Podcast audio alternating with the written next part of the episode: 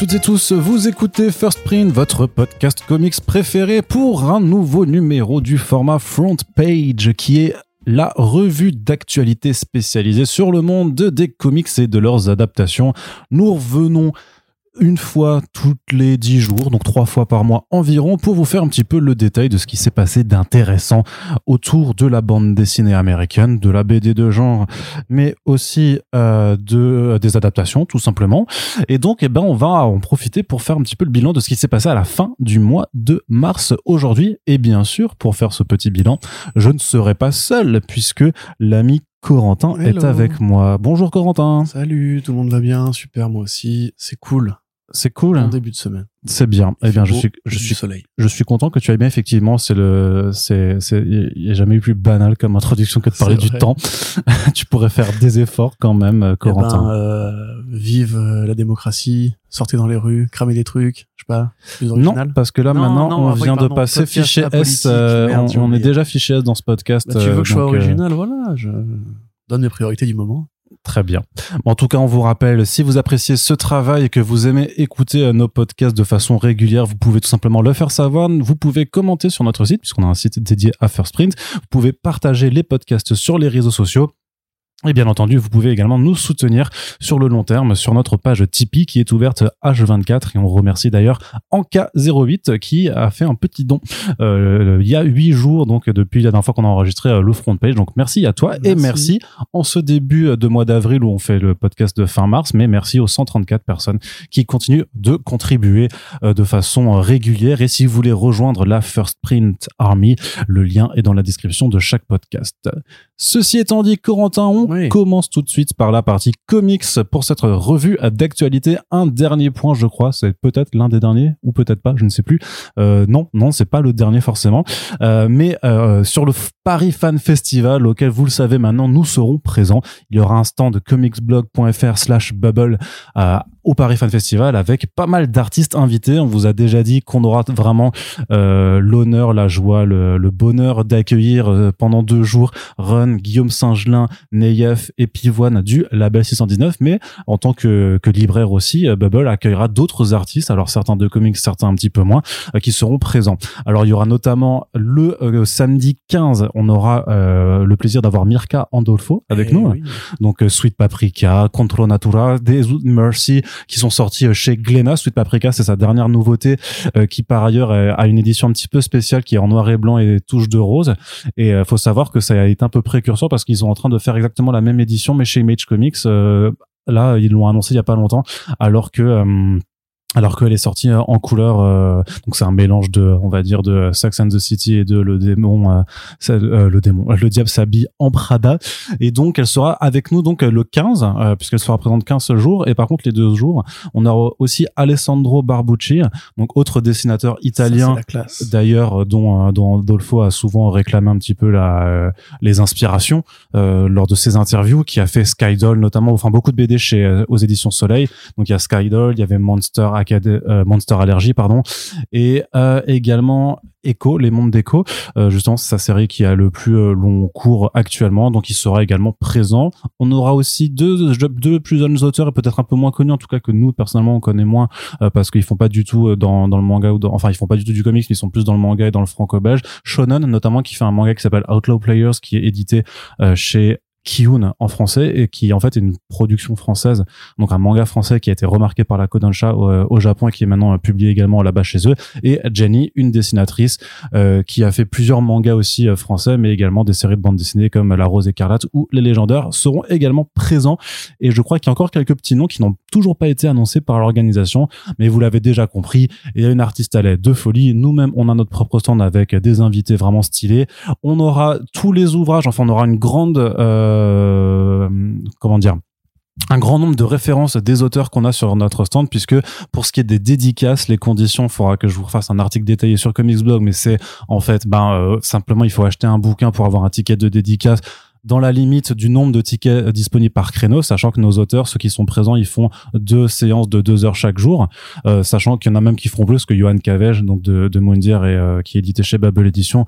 Lui, il s'est mis en mode euh, intraveineuse de café pour euh, dédicacer euh, tout le temps, je crois. Donc, mais en moi, voilà, les, les, les, les en moyenne, c'est euh, deux heures euh, le matin, deux heures l'après-midi, et donc en fonction de, euh, de la capacité des artistes à dessiner, parce que le but, c'est que ce sont, enfin, ce sont des êtres humains, donc le but, c'est juste de pas les lessiver non plus.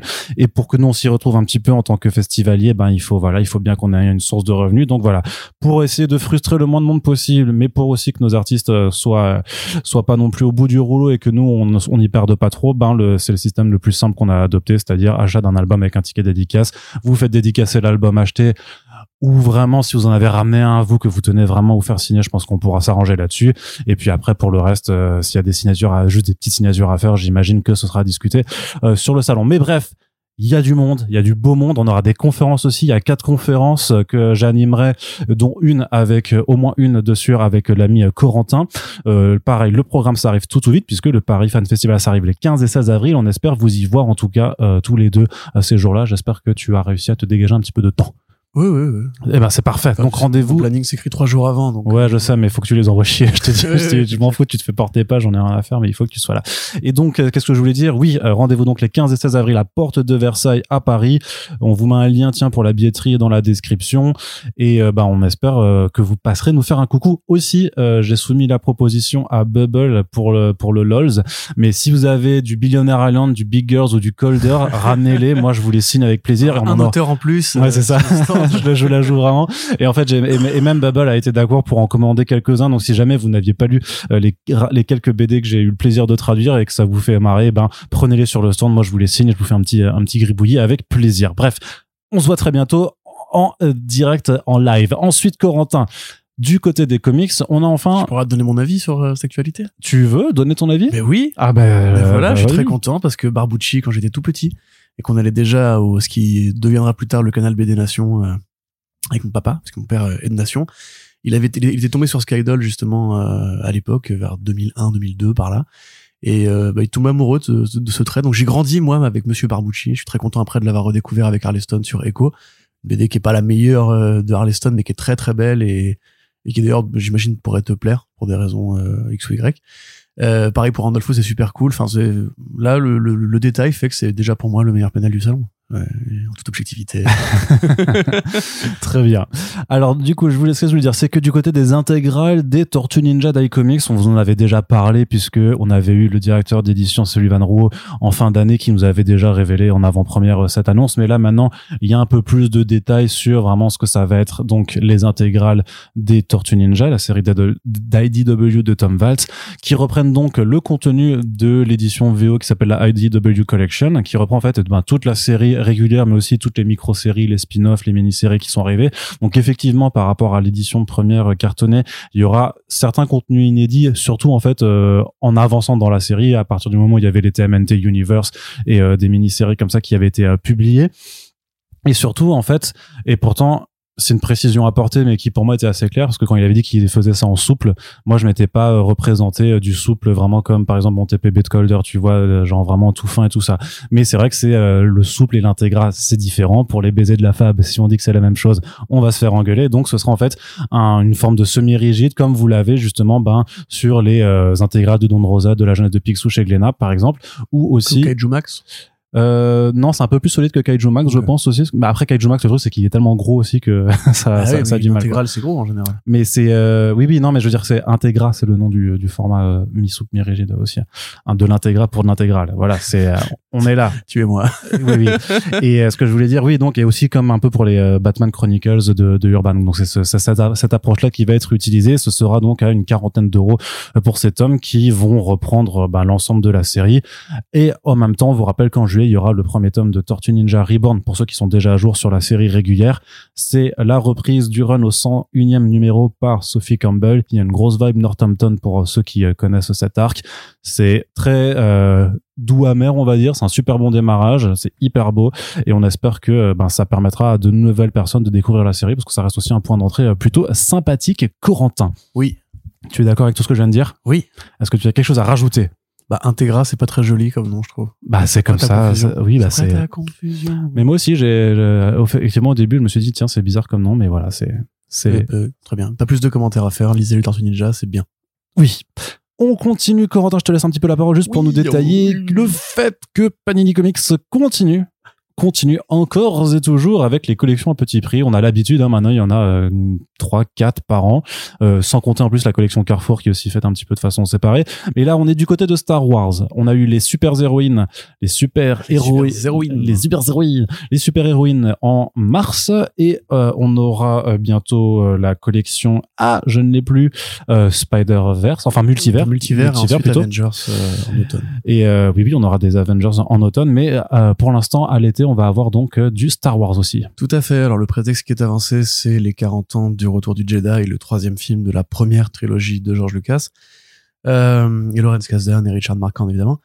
Euh, voilà, c'est un prétexte, c'est un prétexte comme un autre. En vérité, Panini n'a pas besoin d'une excuse pour faire du Star Wars euh, à petit prix. Ils le font régulièrement avec Carrefour justement. Oui, et puis même chaque année, il y a toujours une collection. L'année dernière, c'était la collection Dark Vador, donc il y a. Voilà, c'est ça.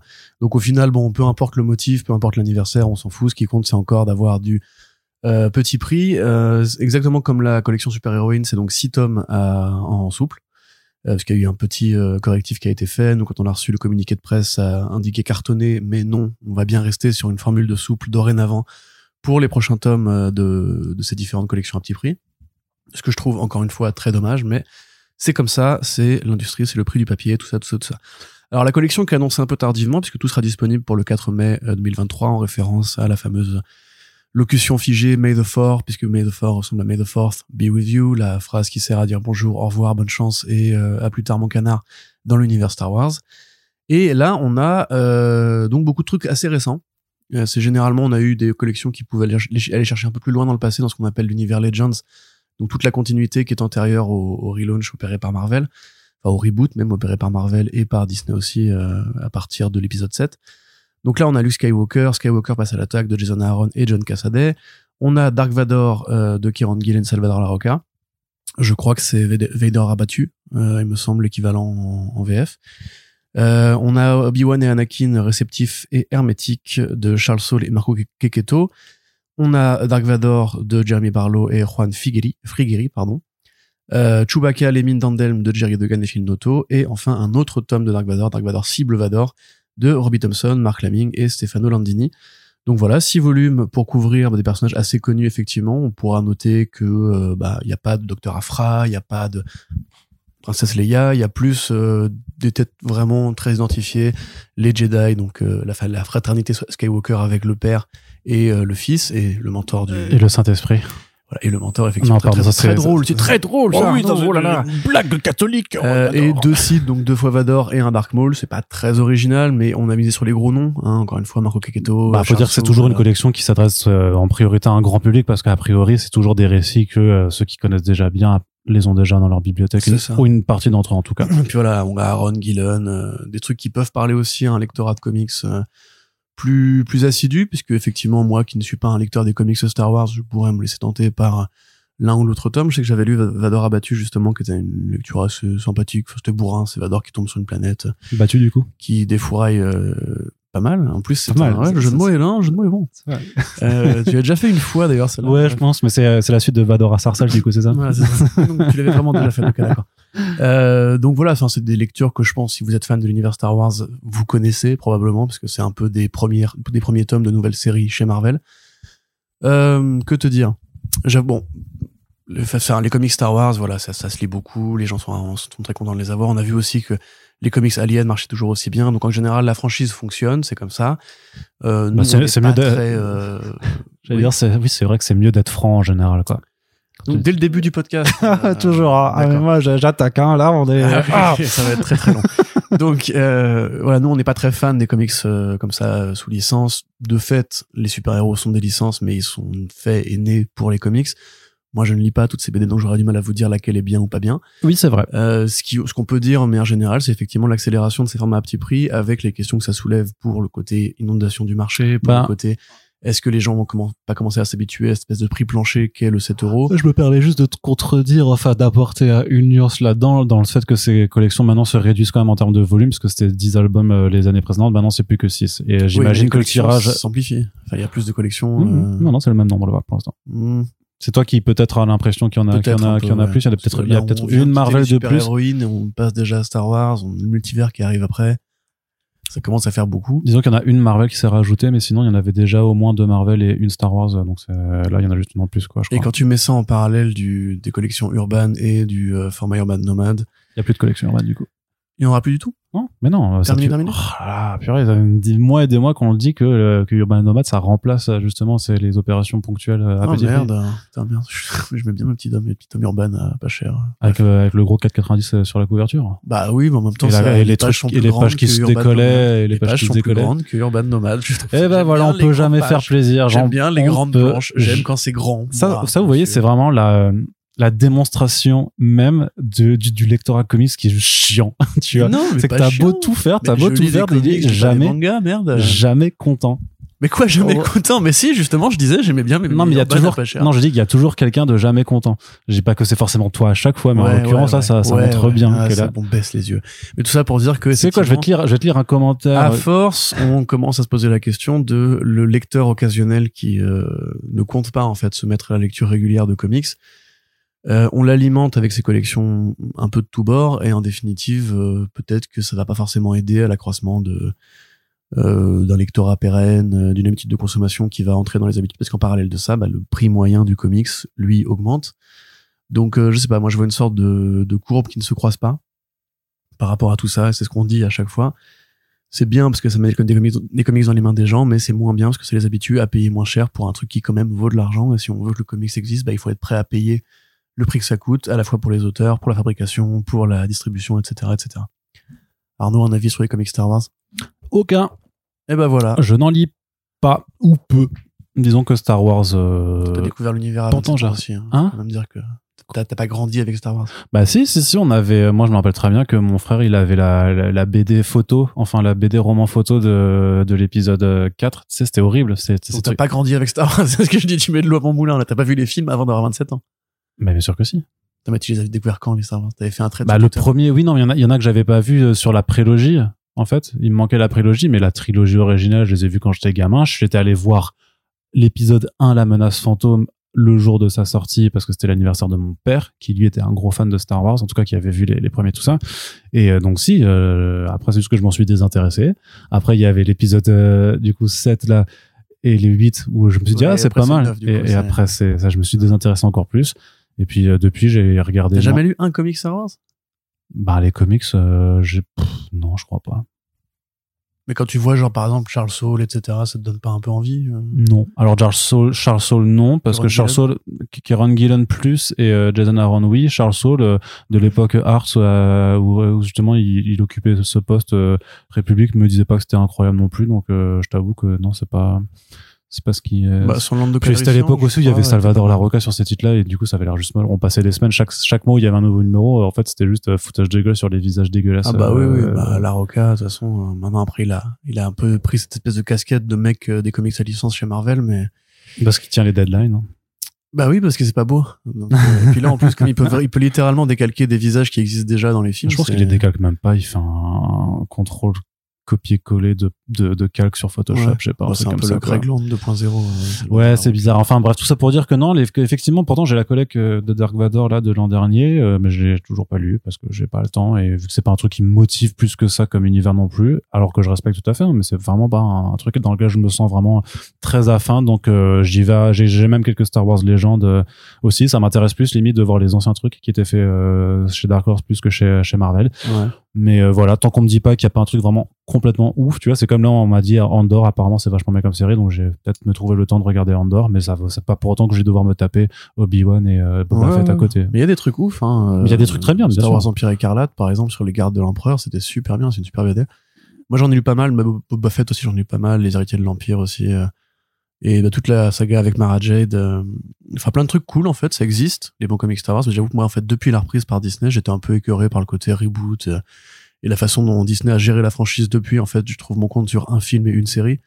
C'est quand même assez peu pour se passionner pour Ah oui, bien sûr. Donc, les Bah, jeux après, vidéo tu sont toujours bien, par contre. Tu pourras dire du, euh, la même chose même de, enfin, on peut dire la même chose de chez Marvel et DC aussi par moment où t'as une majorité de Ah trucs oui, très oui, pas, très moyens, très passables et, et que voilà, que chez, chez DC on se concentre plus sur le Black Label, que chez Marvel on se concentre plus sur des petites mini-séries Mhm. limite euh, qui valent le coup. Et, euh, et c'est un peu comme ça partout. Hein, Bah, Dites-nous dans les commentaires. J'ai Guillaume, euh, notre fidèle auditeur et fan de, des comics Star Wars, donc si des trucs bien, n'hésitez pas à trouver son commentaire dans les commentaires. Ah, Il vous dira ce qu'il À faut me faire acheter. des recos, ouais, c'est ça. Allez, Corentin, on continue. Du côté de la VO, on a une grosse annonce qui nous est arrivée il y a quelques jours et qu'on a. et Ce qui est bien, c'est que ça c'est tombé juste avant euh, qu'on fasse une, une certaine interview. Euh, Francis Ford Coppola qui euh, va faire une adaptation en BD de son prochain film avec Jacob Phillips au dessin. Qu'est-ce qu'il a fait comme film, Francis, Francis, Francis Ford Coppola Il a fait celui que j'ai pas vu. Il a fait les trois que t'as pas vu. Il a fait les trois que j'ai pas vu. Bah, il a fait la trilogie du parrain. Exactement. Et? Et ben c'est déjà bien. Apocalypse Now, tu l'as vu Non, toujours pas, non. C'est vrai? Non, je l'ai Ah, pas vu bon. non plus. Bah voilà, c'est un, un Twixt. Ça pourrait te plaire, ça, pour le coup. Je n'ai rien vu de. Je, crois euh, que je n'ai rien vu de Francis Ford Coppola. Voilà, c'est con. Bah, grosso modo. Bah, ça va, euh, je suis pas. je- C'est pas un shame, c'est pas grave. Non, mais je veux dire, j'ai- encore le temps. Je suis pas à l'aune de la mort. Est-ce qu'on n'est pas tous à l'aune de la mort? Ça dépend Pardon, du désolé. Franchement, à l'échelle cosmique, oui, à l'échelle du cosmos, oui, on est clairement tous en train de mourir. Mais bon. Donc euh, le film euh, Megalopolis, c'est un c'est un projet à part en soi hein, pour le cinéma de Coppola. C'est un truc qu'il a développé pendant des décennies, qu'il a tenté de faire euh, valider plusieurs fois, et en définitive, parce qu'il en avait marre qu'on lui refuse euh, de le faire, il a mis de ses ronds personnels dans le projet. Il a mis un truc comme 100 millions de dollars pour euh, enfin faire ce film qui serait le dernier de sa carrière, euh, avec des acteurs et acteurs euh, actrices pardon de, renom comme Adam Driver, Au- Aubrey Plaza, euh, Forrest Whitaker, euh, bon, Shia, LaBeouf aussi, évidemment, mais bon, pas fait grand chose. Euh, John Fartman, Debbie Sweeney, etc., etc. Donc, c'est un film, euh, a priori très personnel pour lui, euh, qui devrait même peut-être évoquer la relation euh, qu'il a avec sa fille, So- Sofia Coppola, puisque c'est l'histoire, en fait, à New York, d'un père qui essaye un peu d'intervenir dans la vie de sa fille, laquelle, en fait, partage deux visions de la société, l'une de son amant qui sera Adam Driver, et l'autre bah, de son papounet. Donc un truc assez philosophique ou très personnel ou très familial. On a du mal à voir justement comment comment en fait en faire un comics particulièrement euh, dans les codes de la bande dessinée. Mais de ce qu'on de ce qui nous a été dit par euh, Jacob Phillips, euh, c'est Chris Ryall en fait qui l'a contacté lui pour lui dire un grand metteur en scène veut faire un projet de bande dessinée. Est-ce que ça t'intéresse? Et à l'époque, Jacob Phillips ne savait pas qui c'était. Donc il a fini par dire euh, oui, euh, un, peu un coup de poker. Et là, Chris Ryall, donc le fondateur de Syzygy, un label qui est intégré au sein des éditions Image Comics, lui a révélé, bah écoute, c'est Francis Ford Coppola qui justement veut faire une version de bande dessinée de Megalopolis. Et il a dit, tu n'es pas obligé de voir le film, tu n'es pas obligé d'aller sur le tournage, tu peux en faire un truc bien à toi. Donc, euh, alors, ce que nous disait Philippe, c'est que du coup, il y a une forme de pression du fait de pas vouloir trop s'inspirer, mais en même temps d'avoir la, curiosité de se dire euh, à quoi ça va ressembler, est-ce que je vais pas être déçu si je vois le film, de voir des idées que lui aura eu et moi non. Euh, Ryal adapte le script de, euh, Francis, de Francis Ford Coppola, c'est compliqué à dire, euh, pour la version bande dessinée, donc en découpé, avec une narration séquentielle. C'est assez, euh, honnêtement, j'étais assez surpris parce que Coppola n'est pas un mec qui, qui s'est mis dans les comics depuis, depuis, enfin, qui s'est jamais mis dans les comics. En fait, c'est pas même pas un cinéaste qui a un, un univers qui fait très bande dessinée. Enfin, on pourrait dire que, évidemment, la saga du parrain, elle a inspiré Drew Baker, elle a inspiré plein de grands auteurs euh, de, de fiction noire, en fait, de fiction détective, de fiction gangster euh, en bande dessinée. Mais lui-même, à l'inverse, par exemple, d'un Tarantino, à l'inverse, par exemple, d'un Romero, n'a jamais eu un lien très fort avec euh, le monde des images, en fait. Enfin, le monde des images de bande dessinée. Alors moi, la question que je m'étais posée, c'est vu qu'il y avait eu des rumeurs sur le fait que le tournage partait un peu en vrille et que bah peut-être que Coppola avait peur en fait qu'un un monteur ou un distributeur euh, mette les mains dedans et truc le montage, enlève des images, impose des conditions, etc. Mais en vérité, vu que c'est lui qui finance le projet à l'immense majorité du, du budget de production, il n'y a pas de risque que ça arrive. Donc j'ai du mal à comprendre en fait pourquoi d'un coup Coppola se réveille et se dit j'aimerais bien une, version comics. Est-ce que c'est Chris Ryall qui, connaissant l'agent d'un agent d'un agent d'un pote d'un pote d'un pote, a proposé l'idée euh, à Coppola? Mais on a quand même eu euh, cette vague un petit peu, cette nouvelle vague, on va dire, de projets bande dessinée menés ou euh, supervisés par des stars du cinéma, que ce soit Keanu Reeves avec Berserker, Emilia Clarke avec Mother of Madness, t'as... euh, C'est pas des, c'est enfin, c'est pas le même niveau de. Non, c'est pas le même niveau, effectivement. Oui, mais... euh, Parce que Keanu Reeves, il y avait clairement le projet de faire de Berserker. Oui, oui, non, mais je dis- autre chose, tu vois. Oui, oui, c'est dans le sens inverse. Oui. On a, on a moins. mais parce qu'il a vu, peut-être qu'il a vu la tendance, il s'est dit, ah tiens, mais si Emilia Clarke fait ça, si Keanu Reeves fait ça, si Peut-être. euh, Peut-être, oui. euh, Jamie Lee Curtis fait ça aussi, ouais, euh, le mec euh, de Drag Through Concrete, de Drag the Cross Concrete, le réalisateur là, qui a fait euh, la BD qui avait l'air super bien. Oui. Voilà. C'est celle-là, Celle- exactement. la fameuse. Organisms from Outer Space. Ah oui, Voilà. oui, oui, oui, oui, oui. Mais après, euh, peut-être, mais généralement, tu vois, on a perdu un peu dans la bande dessinée l'habitude d'adapter un film. Tu vois, à une époque, c'était le cas très régulièrement. Il y avait même un format spécial chez Marvel pour ça, les euh, Marvel euh, Anthology Special, je crois. Je sais Bah, justement, t'as eu des adaptations BD des films Star Wars chez Dark Horse à l'époque. bien sûr, mais même chez Marvel aussi. Mm. Et ça s'était un peu perdu. Et là, en plus, ça arrive, c'est pas pour un, un truc à licence, tu vois. C'est pour un vrai grand film d'auteur. A priori, je trouve- multiple film d'une filmographie quand même assez complète et magnifique. Ouais, pas ouf hein, quand même. hein. Ouais, non, Coppola, d'accord, pas- incroyable, pas C'est pour ça, c'est parce que c'est nul. Non, ce que je veux dire, c'est, pas tant que c'est une adaptation qu'en plus c'est une, c'est une interprétation d'un script en fait, puisque justement ça, ça n'adapte pas en fait ce qui est déjà à l'image. Et, là, pour le coup, je trouve que c'est vraiment très intéressant de, parce que tu auras résolument, ne serait-ce que pour la- la- l'aspect visuel, de, de choses qui vont être très différentes, ouais, de, de versions. Et de toute façon, c'est limite, euh, tu sais, c'est, si les gens avaient le temps et si c'était un modèle économique qui était viable, ce serait limite très intéressant par moment euh, que de grands scripts soient adaptés par différents artistes pour que, et d'ailleurs, c'était un, un challenge qui avait été fait en 2020 pendant le confinement. Euh, je sais plus qui c'est qui l'avait lancé. Peut-être que c'était euh, Declan Chalvet ou, ou un autre qui avait, euh, en fait, où, pour vraiment montrer l'importance en fait de l'artiste et qui n'est pas juste l'exécutant euh, d'un, d'un, d'un auteur. Ils avaient fait un challenge où ils faisaient, ils mettaient à disposition de, de- de tous les artistes qui le voulaient une page de script unique et après ils postaient tous les Oui, résultats des, souviens, euh, vrai. des trucs. C'était hyper intéressant de voir comment chacun s'appropriait la chose. Là, je me souviens aussi de Hayden Sherman qui avait repris une scène du Spider-Man de Sam Raimi Oui, en oui, imitant le style ouf. de Frank Miller. Ouais, ouais, c'était ouf ça. Mais Hayden Sherman, si tu m'écoutes, euh, my friend, euh, nous voulons euh, cette version-là intégralement. D'ailleurs, c'est ce qu'on dit régulièrement, c'est tous les scripts qui n'ont pas été acceptés à Hollywood pour les différents Batman qui ont été refusés, le troisième Batman de Schumacher, les projets de Batman interstitiel, Batman de, triomphant, etc. Enfin, même le, le Batman de Aronofsky. Pourquoi ne pas les faire en comics? Effectivement, ce serait un- un peu dommage. D'ailleurs, Aronofsky lui-même qui avait fait euh, faire The Fountain en version bande Ouais. dessinée parce qu'il avait peur pareillement qu'un monteur en fait ou le studio dise c'est trop compliqué, il faut qu'on change, il faut qu'on mette un happy end et tout. Bon, il se trouve que le film, est merveilleux et la BD existe. Mais c'est deux lectures parallèles même, d'une même, esthétique. En plus, c'est ça qui est intéressant. Ou même un petit peu comme le Batman imposteur de euh, euh, Matt, euh, Mattson Tomlin, tu vois, justement, où en fait, il est frustré du fait qu'il est arrivé trop tard sur le film de Batman, en se disant que les idées avaient déjà été posées, le squelette narratif avait déjà été posé. Il s'est dit, je vais faire un comics parce que j'ai trop d'idées pour un pour mon Batman. C'est ce qu'il a dit en Euh, interview ça? Tout à fait, oui, absolument. Mais tu n'as pas lu la review que j'avais, que j'ai pas fait d'ailleurs. Pardon. Que j'avais commencé après que j'ai abandonné parce que j'avais avait fait un podcast et j'avais tout dit. Euh, mais donc bref, il en avait parlé. Il avait dit en fait qu'il était arrivé en dernier et que les, les deux scénaristes qui étaient même euh, Matt Reeves et l'autre, euh, l'autre mec, euh, avaient déjà en fait mis le début, le milieu et la fin. Et lui, il a juste rajouté des idées par-ci par-là. A priori, les, les motos par exemple, c'est lui. Mm. Le réseau de câbles, c'est lui. En fait, que les trucs que tu retrouves dans un poster à côté. Donc en tout cas, c'est super intéressant.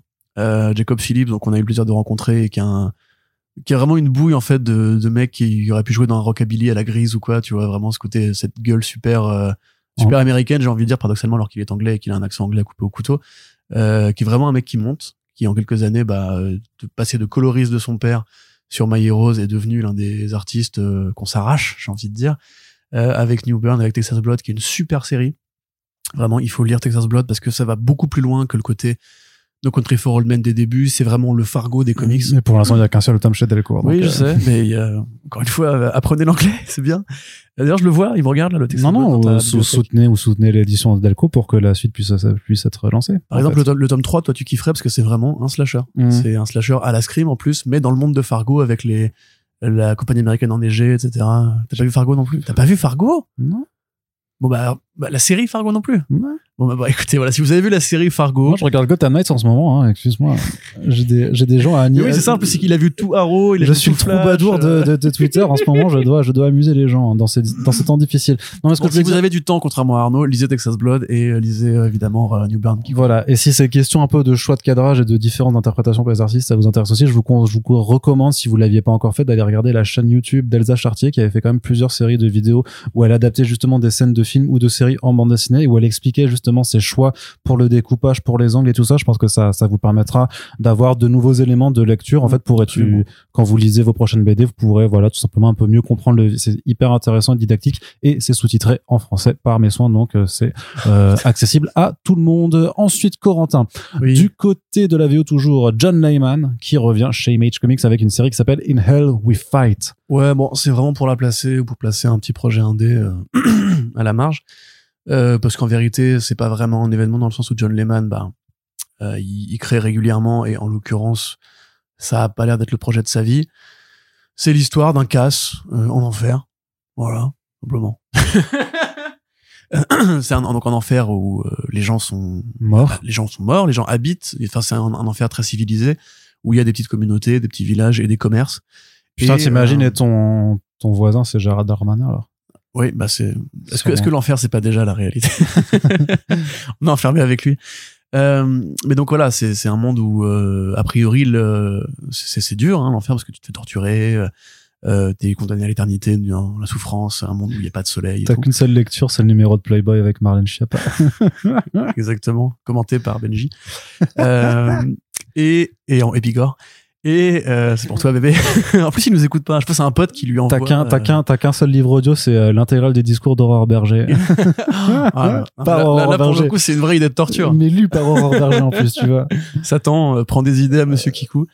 Euh, mais donc apparemment la plus grosse souffrance dans le monde, enfin le monde infernal de euh, de Lehman, c'est qu'il n'y a pas de glace en enfer. Il n'y a pas de de cône de Il y a pas de Il n'y Magnum. a pas de Magnum. Tu peux pas croquer dans des trucs au chocolat craquant qui fait, euh, ça, qui qui font craquer comme ça euh, pour euh, pécho films, des, pécho des gens, quoi. Exactement. Et donc euh, il y a les il y a que les démons, les grands rois démons qui ont des glaces euh, à disposition.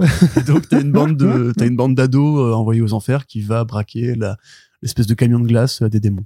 C'est génial. Voilà. Donc effectivement, ça a l'air aussi absurde que d'habitude. En plus, Lehman est habitué à l'idée de mélanger des genres comme pour Chou où il y avait déjà une donnée alimentaire, hein, Oui. même euh, fondamentale, Avec les poulets. euh, mélangé de séries policières, de polars, de post-apo, de séries un peu sanitaires aussi, et fédéré autour d'un un thème culinaire où tous les vilains ont un rapport bizarre avec la bouffe. Donc là, on est un peu dans les chaussons. Euh, L'artiste Aux qui pommes. l'a... Quoi? Chaussons aux pommes.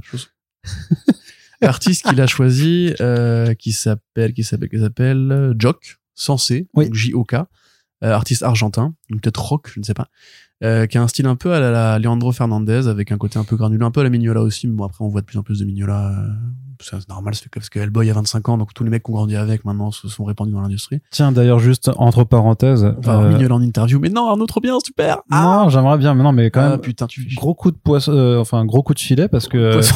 non, non. Gros coup de poisson! Ah, comme dans Astérix. Non, mais Mick Mignola qui euh, signe euh, une couverture variante pour le garde républicain, tu sais, de Thierry Mornay. Ah, stylé. C'est ouf. Ouais, c'est cool. ouf. Très belle cool. collaboration. Bah, merci à Mac Mignola pour le, le coup d'os, enfin le, le Notice Me Senpai. Euh, donc voilà, une nouvelle création de John Lehman, euh, bah, toujours plus ou moins intéressé par ce qu'il fait, même si je trouve qu'il est un peu en petite forme depuis quelques temps. La série Chou, c'est HU, euh, qui a été traduite en français sous je ne sais plus quel titre. Euh, Safran Chou, peut-être qu'il l'avait traduit. Ouais, Safran Chou. Ouais, Safran ouais. voilà. Euh, était un bon petit spin-off euh, à l'aventure principale de Chou. Très rigolo. Très rigolo. Le Red Sonia Mars Attacks, pour le coup, était raté. Euh, mais bon, c'est normal. C'est compliqué de réussir un crossover Red Sonia Mars Attacks. Ne le lisez pas, si vous, même si vous avez du temps, c'est c'est nul. Euh, donc voilà, on va voir si euh, John Lehman se retrouve un peu de son mojo d'au- d'autre fois. En espérant quand même pour lui qu'il réussisse, à, réussisse à toper un vrai succès à l'avenir parce que la dernière fois qu'on avait lu du bon John Lehman, c'était euh, la série chez Skybound, Outer Darkness, je crois que c'était. Ouais. Espèce de truc un peu à la Warhammer 40 000 qui mélangeait fantasy et euh, voyage spatial. Ouais, et horreur, quoi. Et horreur, C'était ouais, quand même ouais, un, un vaisseau spatial qui était alimenté euh, par un démon. Enfin, Exactement. un démon, quoi. Un projet qui était vraiment très très cool et là on, on voyait qu'il s'était mis vraiment dedans à fond, mais qui était du créateur du War for Hire, donc il a pas pu le continuer parce que la licence appartenait à Skybound officiellement.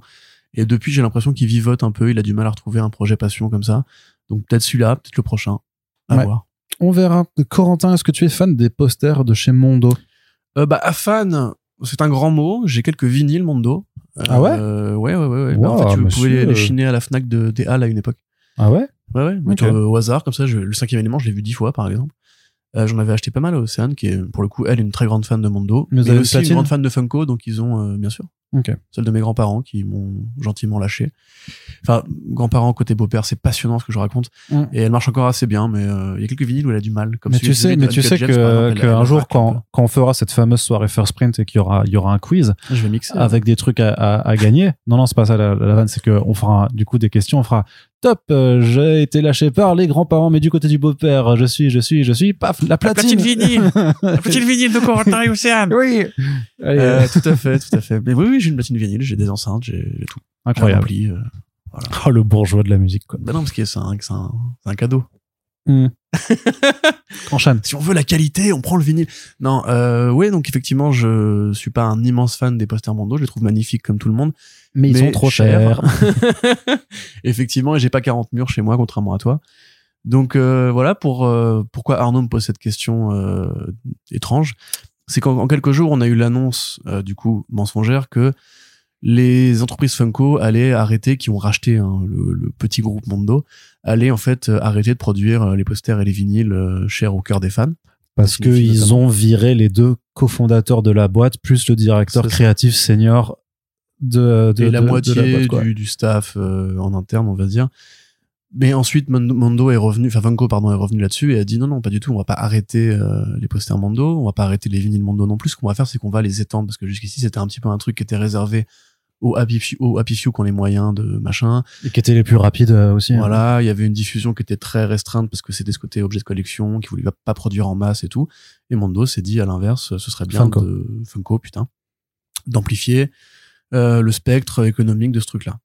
Donc, t'as envie de dire bonne et mauvaise nouvelle. Mauvaise parce que des gens sont foutus, ont été foutus à la porte et les fondateurs de la boîte, ce qui est quand même jamais une très bonne nouvelle. Oui, surtout que ça dépend, hein, parce que c'est eux qui avaient bâti les relations avec les artistes, donc à voir si les artistes auront encore envie de bosser avec eux. Hein. J'y venais, Mm. mais après tu peux te dire aussi bonne parce qu'effectivement il y avait un côté un peu élitiste chez Mondo et honnêtement un marché de la revente sur internet qui était euh, assez euh, débile. C'est que si vous voyez les comics que les mecs vont acheter, euh, les tirages limités qu'ils vont acheter pour les revendre dix fois plus cher, Mondo ça existe, ça existe aussi pour des posters qui sont pour le coup uniques. Euh, donc voilà, il y avait du bon et du moins bon. Et là ensuite est arrivé un artiste qui, enfin un expert du milieu, qui a dit, euh, qui a fait un long thread pour expliquer un petit peu pourquoi c'était problématique. Déjà parce qu'effectivement, les artistes travaillaient majoritairement au feeling avec les, deux, les fondateurs. Et il est peu probable que les, les mecs en question vont revenir travailler avec Funko maintenant que les, fondateurs ont été virés. Surtout que les fondateurs en question vont certainement créer. Une autre boîte pour faire à peu Voilà. près la même chose. Hein. Et c'était pareil pour les imprimeurs qui étaient prêts à faire de gros efforts sur la qualité, le travail de- des couleurs, le travail de conservation, euh, le choix du papier, etc. Parce que ils avaient ce super rapport avec les fondateurs et que bah, Funko qui va probablement économiser sur les coûts, parce que si tu augmentes ta diffusion, il faut que tu produises en masse, donc il faut que tu produises à moins cher, euh, n'aura pas le même, le même soin, la même recherche de qualité que Funko, que Mondo, jusqu'ici. Ça m'a fait comme Don Johnson et The Black Oui, Adam, oui, c'est ça. C'est, c'est- vous verrez dans le podcast sur Shazam, euh, il fait la même chose avec Voilà, euh, Black Adam et Dwayne Johnson. Parce qu'on parle moins souvent de Funko et de Mondo aussi, donc euh, c'est pas comme DC et Marvel où les lettres sont très différentes. Mais donc voilà, en fait, si on est très fan effectivement, et on a vu parce que nous on a on a une communauté un peu cinéphile dans, dans nos potes et d'amateurs d'objets, d'objets rares, d'objets beaux, etc. Que euh, eux étaient très déçus, voire très choqués, que notamment bah, tous ceux qui détestent les Funko Pop euh, euh, ont trouvé une nouvelle raison de de de, De détester hurler. Funko Pop, ouais. Voilà. Mais après, c'est. euh, Enfin, no offense pour, pour les gens qui, qui ont des Funko Pop, hein, parce que j'en ai aussi même chez moi, hein, mais que je n'ai jamais, Oui, moi aussi. que je n'ai jamais payé. On les a un peu imposés, mais Mais c'est vrai que ça représente un peu le. Enfin, faut pas faire de l'elitisme, c'est pas bien, mais c'est vraiment le bad game du bad game du produit dérivé. C'est les trucs qui sont pas très intéressants. Il y a un design unique repris, euh, où en fait. Et pour moi, franchement, franchement, c'est limite le NFT euh, des, des figurines, Non. quoi. Le mec, il, a commencé par dire qu'il faut pas être offensant ou élitiste. Et là, euh, les Funko Pop, c'est le NFT du, du produit figurine. Bah non, mais en fait, quand tu regardes, c'est quand même un modèle unique qui est décliné avec juste des, des, des Bah, accessoires et des couleurs de trucs. c'est quoi? Enfin, c'est Ouais, mais Lego, c'est un modèle unique, hein. euh, Ouais, juste mais le les- design de- du visage qui change. Hein, Oui, mais Lego, ce qui est incroyable, c'est qu'ils arrivent à te faire des sets tellement différents en partant sur des mêmes pièces. Là, littéralement, c'est quand même le modèle de base. Oui, et après, on oui. change juste les, euh, les c'est fringues, un- quoi. C'est un Mais concept. Oui, oui, non, mais c'est un concept. Mais après, c'est juste que euh, c'est des trucs que tu vois tout le temps dans, tout, dans toutes les boutiques, Ouais, plus ou moins c'est- inspiré des tonnes de clones de mecs qui font des Funko-like. Euh, bah, D'ailleurs, il y a un partenariat entre. Bah non, mais il y a les Bricks de chez Lego aussi qui sont des Funko. Ouais, qui sont pas, c'est pas très joli non plus. hein. J'en ai là, horribles. Ah, mais je les vois. Je crois que je les vois, j'ai peur. Qu'en plus, ils ont repris le, principe des yeux ronds et vides. Tu sais, où on dirait qu'ils aspirent ton âme quand tu les regardes. Oui. Euh, moi, les Funko Pop que j'ai chez moi, des fois, ils me font peur. Une fois, la nuit, je me suis réveillé, j'ai vu le truc, j'étais genre, euh, c'est c'est mes Annabelle à moi, on va dire. Mais donc après, voilà, c'est une tempête dans un petit milieu, un petit microcosme. euh, Ouais, c'est une tempête dans une flaque d'eau, quoi. Je veux dire, parce qu'en vérité, qui a euh, consommé Mondo assidûment, etc. Là, c'est justement une j'ai envie de dire des gens qui avaient les moyens, qui étaient plus ou moins pas des élitistes de la cinéphilie, mais des gens qui grosso modo étaient des collectionneurs. Ça, enfin, ça, ça a un petit impact, tu vois. Effectivement, c'est euh, c'est une question de principe, mais comme tu l'as dit, les fondateurs, ils ont encore leur carnet d'adresse, ils ont encore leur savoir-faire, ils, ils vont re- recréer une boîte bientôt. et voilà, enfin, ça aura pas changé grand chose, sinon que Funko aura racheté la marque Mondo. Ouais. Et la marque Mondo, ils pourront la vendre, certainement. Parce que comme ils s'adressent à des gens qui recherchent l'excellence et la qualité, bah, les, les consommateurs réguliers de Mondo ne, seraient, ne se laisseront pas berner. Et les nouveaux consommateurs vont juste acheter des posters. Donc en fait, Funko se met aux posters. Ils ont racheté Mondo. Les mecs qui ont été virés vont recréer Ouais, mais un tu like. perds du prestige. Bah, pas forcément. Enfin, Bah, je pense que bah ça dépend. Faut voir si la qualité continue d'être euh, à la fois la qualité des dessins et des artistes engagés, mais aussi la qualité de production, parce que tu peux très bien t'imaginer que aussi en voulant baisser le prix, c'est-à-dire qu'ils vont euh, augmenter Ouais, le tirage, mais qu'ils peuvent aussi baisser sur la qualité. C'est ce, que- c'est ce que c'est ce que je disais, c'est qu'il il restera l'offre euh, qualité machin etc par la nouvelle boîte qui finira par arriver. S'ils arrivent à la faire. ou des gens parce qu'il n'y a pas que Mondo sur le marché, hein, il y a d'autres euh, producteurs de, de posters et de vinyles de grande qualité. Euh, moi, très honnêtement, je te dis, j'ai du mal à trouver que c'est un scandale euh, international. Quoi. Moi, à mon sens, c'est juste la boîte s'est faite racheter et comme toutes les boîtes qui se fait racheter, bah, elle est tirée par le bas par les nouveaux employeurs. Mais je relou. connaît ça en comics, euh, DC, Marvel. euh, Star Wars. je veux dire, voilà, c'est, l'histoire de la vie. Peut-être qu'il fallait pas, en fait, simplement que, Ça, c'est le roi lion, ça. peut-être qu'il fallait pas, en fait, que Mondo se fasse racheter de base, tu vois. Parce que si les mecs, après, tu vois, c'est comme, bah, rappelle-toi quand Gameblog a été racheté par, euh, je sais plus quel groupe, euh, Mediapart ou quoi, je sais plus, bref. Non, alors c'est Gamecult. Gamecult qui a été racheté Voilà, euh, Gamecult. par, mais même euh, avant ça, Gameblog avait été racheté. par Reward Et Media. les mecs, ils avaient foutu à la porte euh, les, les fondateurs en mode, bah écoute, nous on veut aller dans cette direction, toi t'es pas d'accord, bah tu dégages. Quand tu te fais racheter, si un jour First Print se fait racheter, j'ose espérer qu'on sera, pas- on sera assez intelligent pour garder le contrôle, tu vois, parce que tu te fais racheter par un groupuscule qui veut euh, changer ta, ta façon de faire. Il me semble qu'on a créé First Print justement pour plus faire Oui, racheter. en plus, même ça, parce que j'allais dire, nous aussi on connaît ça, tu vois, quelque part, il y a quelques années, voilà, bref. Arnaud Je ne dirais rien. Donc, euh, Mondo se fait racheter, Funko se met au poster, il y aura sûrement une autre boîte qui sortira dans la foulée, c'est la vie, c'est comme ça, c'est triste, mais on s'en remettra. Très bien. Corentin, du côté des comics, euh, en VO, une série Batman et Robin qui apparaîtra à la rentrée dans le cadre de l'initiative Dawn of DC, qui s'étendra donc sur tout 2023 avec une vingtaine de nouvelles euh, productions euh, chez l'éditeur à deux lettres. C'est Joshua Williamson qui écrit la série et c'est Simone Di Meo qui dessine. Simone, on en vous en parle souvent parce que c'est un artiste Simone. Simone. C'est un artiste italien de qualité euh, qu'on a vu notamment sur Power Rangers Tortue Ninja et sur l'incroyable We Only Find Them When They're Dead qui est disponible chez iComics. Le troisième tome sort cet été, c'est de la bombe. Euh, chez DC, on l'a vu aussi, il a fait le petit euh, segment Redwood dans l'univers White Knight de Sean Murphy. Il a fait du Future State Harley Quinn en deux à numéros. Mais là, pour le coup, c'est vraiment sa première série plus régulière où on espère qu'il restera au moins le temps de quelques arcs avec, j'imagine, des numéros de fill entre euh, les choses. Mais euh, c'est plutôt cool. Les visuels sont chouettes. Il y aura une Robin mobile, ce qui par contre est un peu absurde pour Damian Wayne qui n'a pas le permis. Mais en même temps, de dire que Damian Wayne n'en est plus à ça de devoir respecter la loi. des mecs dans les rues. hein. Oui, oui, oui, non, c'est pour ça. voilà, on va pas être trop tatillon sur le respect de la loi chez les vigilantes. Euh, Joshua Williamson, il a déjà pu euh, écrire à la fois Robin, parce qu'il avait fait la précédente série solo sur Damian Ouais, Wayne très sympathique. et Batman aussi d'ailleurs. Qu'elle a pas eu très bonne presse, mais moi j'ai bien aimé. ouais, bon, c'était euh, c'était Des Mortal shonen, Kombat quoi. Ouais, bah ouais, bah pourquoi pas. Je veux dire, ça cale avec le côté Robin, qui est un petit combattant, que ne- qui vient de la Ligue des Assassins, etc. Ouais, ouais, moi, je- c'était pas non plus incroyable, euh, mais voilà. C'est sympa. Et donc voilà, il a écrit aussi la série solo Batman euh, en faisant le pont entre James Tynion Ford et Chip Zdarsky. Donc quelque part, il a fait Batman et Robin. Donc maintenant, il fait Batman et Robin. C'était quand même vachement moins bien. C'était oui, c'était pas bien. Ouais, bah, c'était pas terrible. C'était pas ouf, mais bon. Mais voilà, bon après, euh, Williamson, c'est un peu devenu le Geoff Jones. euh, de- Après, il a fait. Infinite Crisis, il a écrit Oui, Dark non, mais Crisis voilà, ce que j'allais dire, c'est qu'il est capable voilà. de tout et de. enfin, Moi, depuis que j'ai lu Rocks, par exemple, même si la fin euh, pose question, ça reste pour moi un bon scénariste qui sait ce qu'il fait, qui aime profondément l'univers DC, ses seconds couteaux, etc., etc. Il est pas bon partout parce qu'il peut pas être bon partout. De fait, on lui demande beaucoup de choses. Et là, sur le Dawn of DC, je crois qu'il est sur d'autres projets en plus, euh, pas que sur Batman et Robin.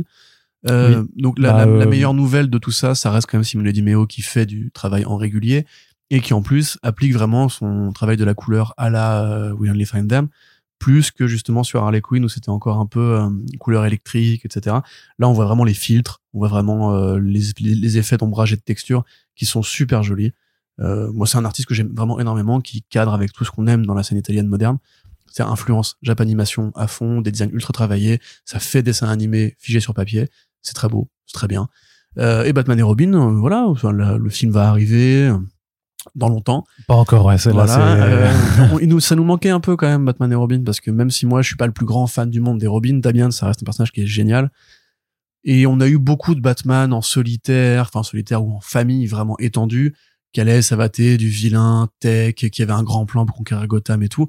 Là, petit à petit, on revient à du Batman polar, ce qui est déjà une très bonne chose, et on revient aussi plus généralement à l'idée de tout ce qui s'est passé sous Tanyan Ford, on va considérer c'était une virgule qu'on peut tourner pour revenir à un équilibre moins tonitruant, moins blockbusteresque, plus sain. Donc très bien, parce que très honnêtement, malgré tout l'amour que j'ai pour James Tynion Ford, l'auteur indépendant, son Batman, ça reste pour moi un mauvais souvenir. Euh, et je trouve que du peu qu'on a vu ré- récemment de Zdarsky, il a l'air en tout cas d'avoir des ambitions plus terre à terre. Donc tant mieux. Je, je pense que on, on donne notre décès pour l'instant, si on fait le bilan des annonces, euh, moi ça me, ça me sauce quoi. Enfin, il y a quand même pas mal de trucs qui sont vraiment très cool, d'artistes et de scénaristes de renom.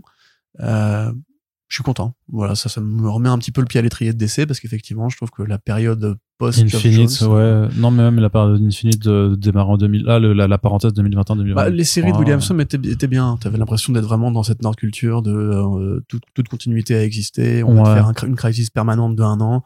C'était sympa. C'est vrai que les séries elles-mêmes, euh, on s'est un peu emmerdé. Quoi. Ouais. Un peu. Un peu. Allez, on va du côté de chez Marvel. Et devine qui c'est qui dégage de chez Marvel Qui dégage? Isaac. Ike. Ah oui. Perlmutter. euh, Isaac Perlmutter. Il dégage enfin. 80 ans. À la tête de 80 Marvel. 80 ans, il était encore en train de diriger Marvel, ce con, quoi. Bon, il dirigeait plus rien en vérité. C'est Kevin. Feige qui dirige Marvel depuis qu'il a été bombardé président et CBC Bah, Bootsky, euh, Euh, ouais, enfin, CBC Bosky, c'est le, c'est le rédacteur en chef, euh, éditeur en chef. éditeur, non, c'est, on dirait éditeur in chief, c'est le rédacteur en chef, du coup, c'est, je sais, c'est un peu bizarre parce qu'il rédige rien, mais c'est, c'est comme ça qu'on, Eh. euh, qu'on, qu'on- qu'on traduit. Euh, non, et t'as, t'as qui d'autre, euh, ah, Au-dessus, euh, le publisher. Dan Buckley. Ouais. Euh, mais voilà, c'est, euh, et, euh, Ah non, mais dans la vraie vie, les comics Marvel, c'est. le, le fait est, c'est que c'est Marvel, Marvel, et Oui, oui, non, mais le truc, c'est que pour, pour vraiment la production, mais le, le, le- le fait est que Marvel Studios est dirigé par euh, Kevin Feige, c'est le président et tout ça, mais que techniquement, t'a- t'avais toujours Marvel Entertainment avec donc Ike Perlmutter Oui, qui en fait. était le chairman et euh, Dan Buckley qui en était le président. Exactement. Donc euh, Isaac Perlmutter, euh, milliardaire euh, israélien, qui a fait fortune aux États-Unis. Alors, je crois notamment dans les pharmacies. Euh, Enfin, pas les pharmacies. Comment on dit drugstore déjà? Ouais, pharmacie, Les- ouais. Pharmacie. Ok, bon, Ouais, ouais. drugstore. Euh, qui après effectivement a fondé Toy Biz, donc une boîte de, de jouets.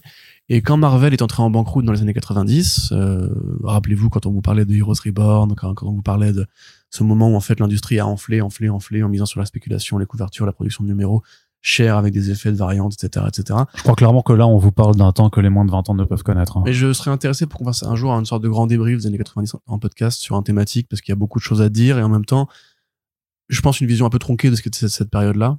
Euh, parce qu'effectivement, il y avait beaucoup de choses qui étaient affreuses, beaucoup de choses qui étaient géniales, mais surtout, c'est un emballement industriel qu'on a un peu reconnu dans les années 2010, euh, à différentes échelles, évidemment, et dont l'industrie a pas l'air d'avoir tiré tous les enseignements. Mais bref, peu importe. Euh, c'est pour ça qu'on fait souvent des blagues dessus, mais que certaines parfois font des raccourcis en disant juste Ah, First Print, ils aiment pas les années 90. Ah non, bah, tu Ah, rigoles, ton Vertigo, Dark Horse, c'est les années voir. 90, hein. Hellboy, euh, Constantine, c'est les années 90. Oui. hein. Donc voilà, bref. Aussi, bref. Donc euh, on y arrive. Marvel donc euh, entre en banqueroute. Euh, Toy Biz rentre dans l'actionnariat pour sauver la boîte et bah, Isaac Perlmutter, son président, devient donc l'un des actionnaires majoritaires de la Maison des Idées. Et ce qui se passe ensuite, c'est que quand Disney va racheter le groupe Marvel en, au global, ils ne vont pas en fait racheter toutes les parts de Perlmutter, qui va rester président effectivement, enfin président effectif jusqu'au moment où euh, Bob Iger va décider de le mettre de côté.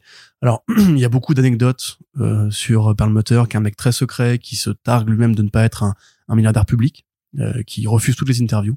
Il y a même très peu de photos de lui qui existaient jusqu'à récemment, parce que il est devenu plus euh, médiatisé à l'aune de la présidence Trump, parce que c'est un des meilleurs amis de Donald Trump. Ils ont fait les mêmes clubs de golf, les mêmes clubs de, de, de riches euh, trous du cul.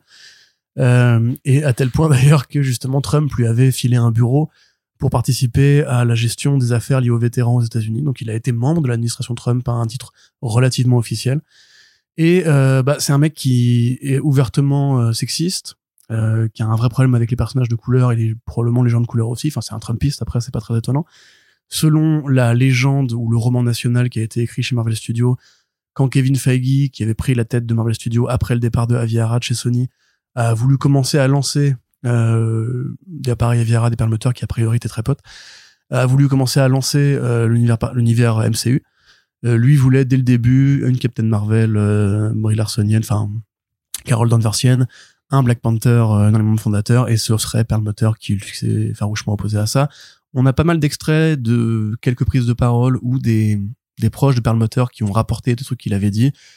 Et voilà, si vous voyez un peu les extraits des discours de Richard Nixon, c'est un petit peu le même délire. C'est un mec qui avait vraiment des, des propos très outranciers, souvent borderline raciste, souvent sexiste, souvent homophobe, et qui avait une très mauvaise réputation. Euh, c'est un petit peu bah, le l'oncle raciste de la famille Marvel qu'on savait pas trop comment virer.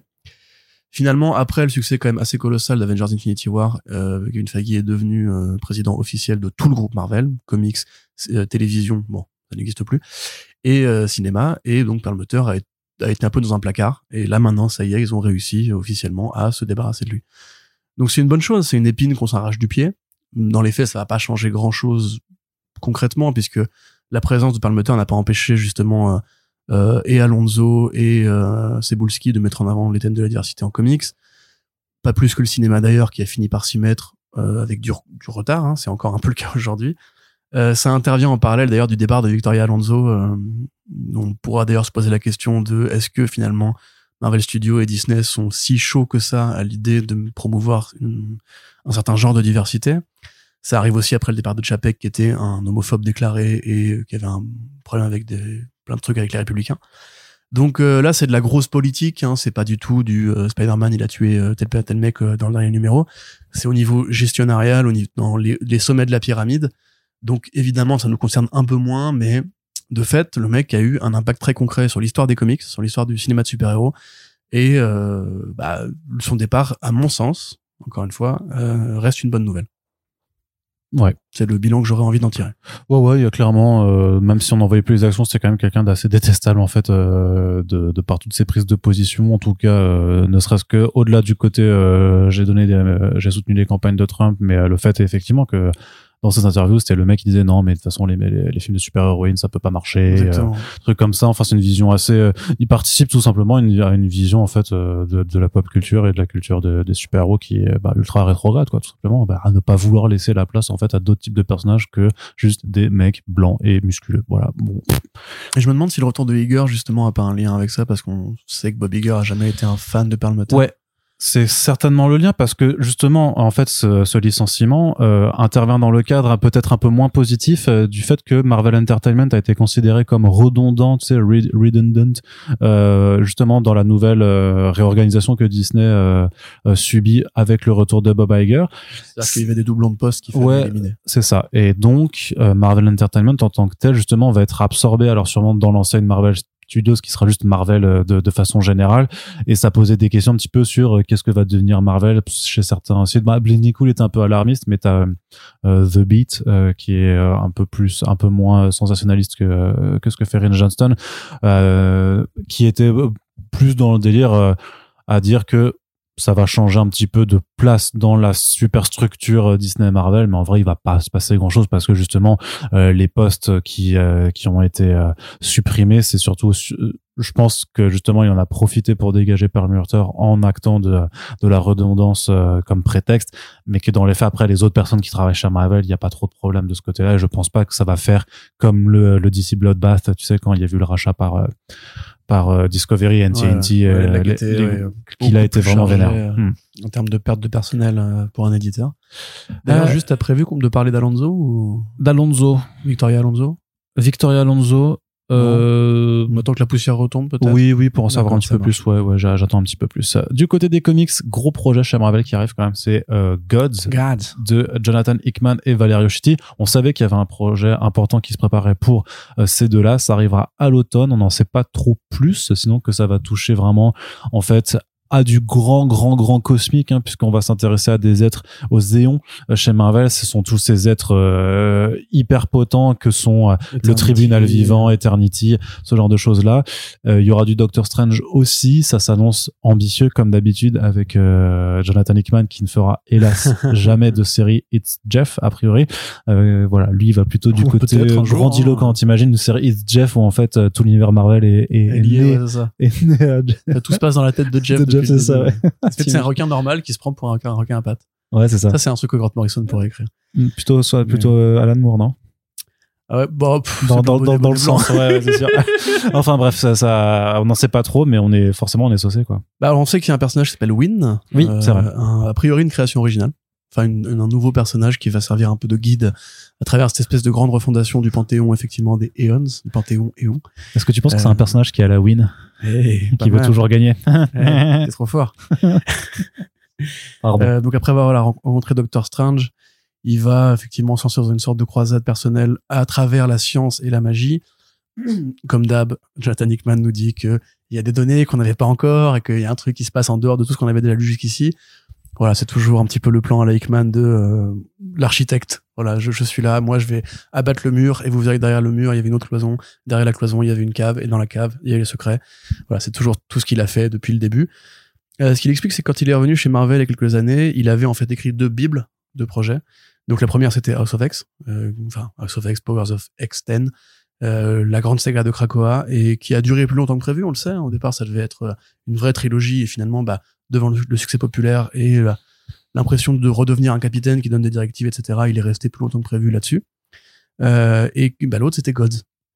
Donc limite, on aurait peut-être dû avoir ce, cette espèce de grande euh, Gods qui d'ailleurs veut dire Dieu donc, mais qui est aussi utilisé comme un acronyme, un J-O-D-S, dont on ne sait pas encore la signification. Exactement, ouais. Government Orbital Department euh, Special, je sais pas quoi.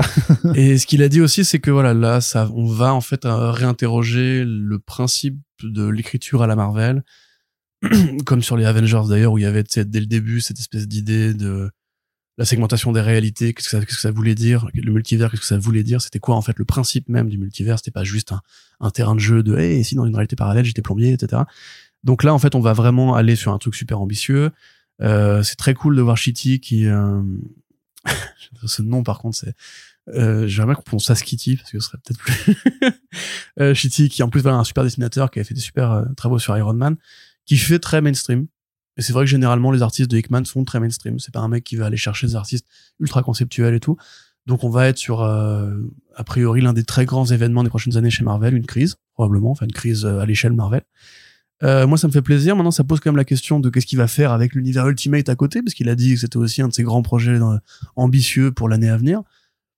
Je pense pas que les deux soient liés. Il y a quand même peu de chances que, que l'univers Ultimate, il n'y a pas vraiment de concept très ésotérique. Hein. C'est, euh, je prends de la coke et je tue des gens et je fais des sextapes, tu vois. Donc, euh, c'est pas vraiment les mêmes euh, priorités. Mais Hickman, qui donc bah, est toujours aussi motivé à travailler chez Marvel, qui a encore des trucs à dire, qui a encore des grands chantiers à réaliser, euh, qui a encore un putain d'architecte euh, comme on aime en, en comics, parce que les comics c'est aussi ça, cette générosité dans les concepts, cette amplitude. euh. C'est premier degré, hein, c'est-à-dire que quand Jonathan Hickman se rend dans les bureaux de Marvel, il a son Ouais, casque ça. d'ouvrier, tout ça, et, un Il marteau, note, et il note, la porte là, pas, pas terrible, je vais te la Ouais, refaire. ouais, il casse les fondations, il fait, tout. non, mais arrête, le, le bureau est tout neuf, tu l'as refait le mois dernier, tu vois. Qu'est-ce que c'est? Bah putain, c'est John avec son tracteur, C'est un peu le Valérie Damido de- des comics. son tractopelle, il va tout casser. Donc en tout cas, c'est cool. Euh, tout ce que fait Hickman est cool. J'avoue, moi, je commence à, à assumer ma, ma passion de fanboy. euh, parce que j'ai vraiment eu du mal avec lui au début. Mais en fait, plus je rattrape tout ce qu'il fait, et plus je suis en mode, euh, non, en fait, c'est vraiment un mec qui a cette putain de vision et tout. Et d'ailleurs, il faut vraiment que je t'emprunte cette chose qui est à Non, côté de moi, parce que moi. Arnaud a le 3W3M euh, Systems de Jonathan Hickman, et je, je suis jaloux. Oui, mais c'est à moi. T'es chiant! Je suis allé jusqu'à New York pour le récupérer. Mais t'aurais pu m'en prendre un. C'est vrai. T'aurais pu m'en prendre un. C'est vrai que j'aurais pu. Voilà, t'aurais pu, ouais. La prochaine fois, T'es Co- content, toi, du coup? Hein T'es impatient, t'es content? je suis très content. Super. Très ambitieux, très, euh, très Hickmanzouz euh, aussi, de toute façon. J'ai toujours pas tout lu non plus, mais euh, tout ce que je dis de lui, euh, j'avoue, j'a- j'adhère à sa façon assez clairement. Je sais qu'il y a des gens qui sont allergiques à sa façon d'écrire, à ce côté un peu pompeux, de vouloir tout, euh, justement, tout faire en, sous forme de build, de tout euh, cartographier. Moi, j'avoue, c'est un, bon gros délire d'écriture que, que, que j'apprécie, Bah ouais. mais parce que je trouve que c'est bien fait aussi, vraiment. Oui, mais Euh, c'est encore une fois, c'est un truc qui est spécifique aux comics, ça, le côté euh, le mec qui arrive dans un univers qui est déjà euh, posé, cimenté, etc., et qui dit mais attends, on peut en fait changer tout depuis le début et on peut poser des questions vraiment très fondamentales. Euh, si on n'aime pas ça, si on veut juste lire du Spider-Man qui sauve Mary Jane qui tombe d'un toit tous les mois, bah oui, c'est bien aussi. Hein, attention, j'adore ça moi aussi. Mais on a besoin d'avoir des mecs qui qui chamboulent un peu les choses, sinon le monde est statique, quoi, et on se fait chier à un moment donné. Ouais, mais sachant que Static en plus c'est chez Milestone, donc ça Ah oui, donc pas le monde est statique. Mm. C'est ce que je te dis. Mais le monde est Stone, ça c'était une autre chanson ici. Allez, Non, Corentin. Attends, pas deux jeux de mots pourris d'affilée. Ah bah si. Laisse, laisse autant aux gens Je fais ce que je veux. là, Je... Attends, attends, au jeu. On est dans notre podcast, on fait ce qu'on veut. Si vos oreilles saignent, c'est normal, vous inquiétez pas, ça passe avec les années. Jason Aaron n'est plus exclu à Marvel. Eh oui. Ça c'est cool quand même aussi. Alors, Putain, je suis content. 15 ans 15 ans d'exclus, tu te rends compte, c'est beaucoup quand même. En tout cas, ça l'empêchait pas de Euh. faire des trucs en indé, comme il a fait Southern Oui, Stars, comme il a fait Sea of Stars, mais c'est dire que voilà, il- c'est exclusivité pour le Work for Hire, c'est-à-dire qu'il pouvait pas aller chez DC. Et il est ça. même pas impossible que ce soit euh, exclusivité, mais t'as le droit à deux projets Creator Round par an, par exemple. ou ça, Oui, tu c'est sûr. Donc celle-là, il a dit effectivement, euh, il a dit qu'il allait se concentrer, se concentrer davantage sur le, la création originale. Et sur d'autres projets. et voilà, et d'autres projets. Donc évidemment, c'est un mec qui a pas travaillé chez DC. Pas ou peu, hein, mais euh, pas, de- j'ai pas souvenir. hein. Moi non plus. Ça devait être, euh, ça, c'était avant qu'on commence à lire des comics, le cas échéant. Mm. Mais euh, bah voilà, effectivement, ça se voyait que c'était un peu, enfin qu'il commençait à mal le vivre, j'ai l'impression. Euh, sur les Avengers, alors je sais que t'aimes beaucoup les Avengers Forever, mais sur les Avengers, Non, non, j'aimais bien l'arc la de prépa, j'aimais bien l'arc de préparation où on découvrait toutes les déclinaisons, justement pour former cette équipe des Avengers du multivers. Mais à partir du moment où on rentre vraiment dans le Avengers Assemble, ça redevient nul. nul, Voilà. quoi. Et à côté de ça, enfin, pour avoir suivi moi précisément ce qu'il a fait en Indé depuis 10 ans, tu voyais très clairement que c'est là qu'il s'amusait. Euh, je trouve que ce- son Punisher est très bien, il y a pas de souci là-dessus, mais ça fait peut-être plus limite création originale. Enfin, tu vois, c'est plus Marvel Knights, plus série Ouais, ouais. que euh, souvent continuité et tout. Encore une fois, parce que si l'univers n'évolue pas, tu te fais chier. Et le- les Avengers d'Aaron, quand même, c'était arc numéro 1, arc numéro 2, arc numéro 3, arc numéro 4, gimmick, gimmick, gimmick, gimmick, gadget, gadget, gadget, gadget, gadget. Après, construction, de toute façon, c'est un arc pour un des Euh, oui, personnages, un arc pour un univers en particulier. et, étouffant. Enfin, euh, vraiment, tu sentais le mec qui, C'était pas fait. qui, hein. qui écrivait euh, en algorithme, quoi. C'était vraiment pas terrible. Et moi, Avec juste de- en filigrane la montée en puissance de Mephisto pour aboutir justement à- au maître du mal du multivers et euh, préparer cet énorme crossover. Mais je veux dire, tu dois taper 60 numéros pour avoir juste cette intrigue qui, au Mm. final, pour l'instant, enfin de ce que j'en ai lu, euh, fait que de la, de la juste de la grosse baston, mais pas très intéressant. Mais vraiment, oui, euh, mais même War of the Realms. surtout que quand tu voilà, quand t'as lu son tort avant, tu dis mais qu'est-ce qui s'est Mais justement, tu, tu le vois, sens en fait War justement of the Realms, le côté, euh, je pense si ça avait été, s'il avait fait, je sais pas, une série indépendante ou euh, sur des Vikings, parce qu'après tout, Thor est dans le domaine public. Hein, Jason, enfin Neil Gaiman fait écrire des séries sur la mythologie nordique, tu vois. Il aurait pas fini par War of the Realms. C'est pas possible de finir sur un truc aussi aussi ventre mou ou sur un, un firmament comme ça. Et à mon avis, voilà, il est temps que Aaron retrouve sa liberté, qu'il nous fasse un sculpt 2.0, qu'il fasse limite plus de The Goddamn, parce qu'il avait dit, il voulait faire le criminal de la Bible, c'est-à-dire une anthologie avec différentes histoires dans un même univers qui était le monde pré, euh, pré-genèse, enfin de la Genèse plutôt même. Euh, il est temps, il y a plein de trucs à aller interroger, il y a plein de trucs à aller chercher, on, on a besoin d'avoir un Aaron qui tabasse un peu. Euh, là justement, moi je retrouve mon Aaron sur Punisher parce qu'il y a de la violence, il y a un propos sur la guerre, sur l'humanité bestiale, etc., etc. Et euh, super, franchement, il, il- le mec a trop de talent pour être pigé dans un contrat chez euh, chez Marvel. Et à mon avis, il y a même des trucs qu'il a à dire avec les héros DC aussi. Ouais, ouais, ouais, ou même sur sur un livre de super-héros qui se qui c'est à la façon d'un crossover ou euh, d'un Black Hammer, tu vois, qui se ferait ouais. en dehors en fait de tout de tout mainstream. Allez, quand on en a fini pour les comics, on passe du côté des écrans. Et alors un tout petit truc euh, au départ pour la série télé pour dire juste que l'adaptation d'American Jesus, enfin ça se concrétise vraiment. On savait qu'on avait un peu suivi les, les nouvelles du tournage et tout ça, mais ça s'appellera donc The Chosen One pour Netflix, donc adaptation de la trilogie American Jesus de Mark Millar.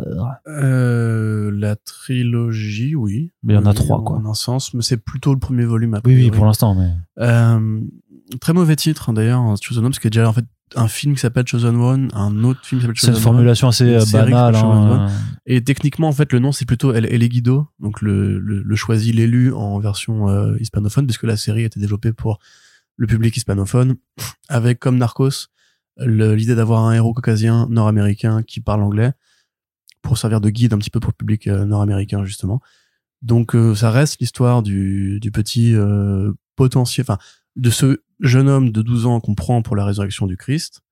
Je ne dirai pas ce qui se passe concrètement par rapport à ça dans la bande dessinée si vous ne l'avez pas lu. Attends, c'est Mark Millar. Oh, tu veux dire qu'en fait le twist c'est que c'est l'antéchrist? Mais tu- pourquoi tu spoil comme Mais je spoil pas, c'est Mark Millar et, c'est- et, et tu me dis le pitch et Mais Mark tu- Millar, je devine très bien que c'est. Mais t'es un monstre. mais je, C'est je, le seul intérêt de la BD, le je ne l'ai- je ne l'ai pas lu. Mais t'es un monstre. Je viens de le Mais deviner tu en savais direct. très bien, on en avait déjà parlé. Mais Non. arrête. Non, je te jure que non. Mais pourquoi tu fais ça, Arnaud Mais non, Pourquoi tu fais ça mais coupe, tu coupes pas cette partie, là. Mais non, je scoop pas. C'est pour dire à quel point c'est prévisible. Mais on s'en fout. Les gens vont pas regarder la série maintenant. Putain, t'es chiant. Donc oui, voilà, c'est l'antéchrist. Je suis super. capable de deviner le twist d'un truc que je n'ai pas lu juste sur la base de qui l'a écrit.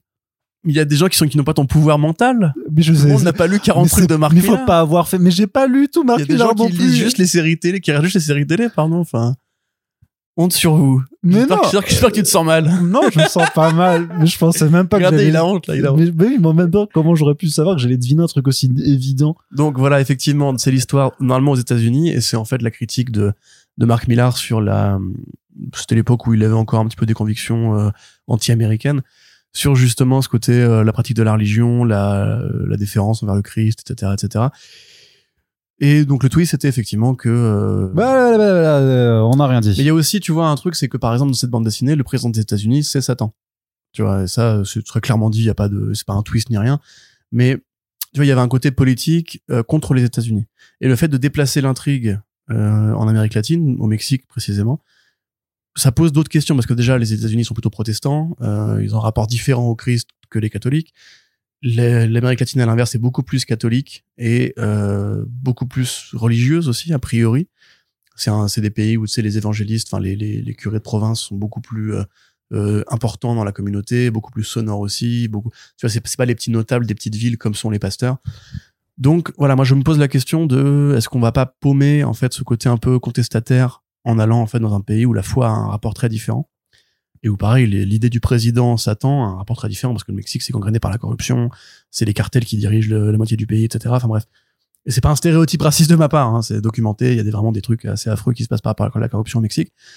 Donc euh, faudra voir comment c'est fait, faudra voir comment ça rend, comment est-ce que lui a bossé son script pour faire cette inversion. Se trouve, se trouve, Ça se trouve pas d'ailleurs, en le script, hein. le script ne suivra pas le twist Voilà, des comics. parce que hein. je veux dire, dans la, les, les suivants, les tomes suivants d'American Empire, on, on se détourne vraiment de ce qui a été dit à la fin du premier. American Jesus, t'as dit Ah, American putain, Vampire. American Jesus, pardon. Mais c'est tellement original comme nom, c'est aussi American Jesus.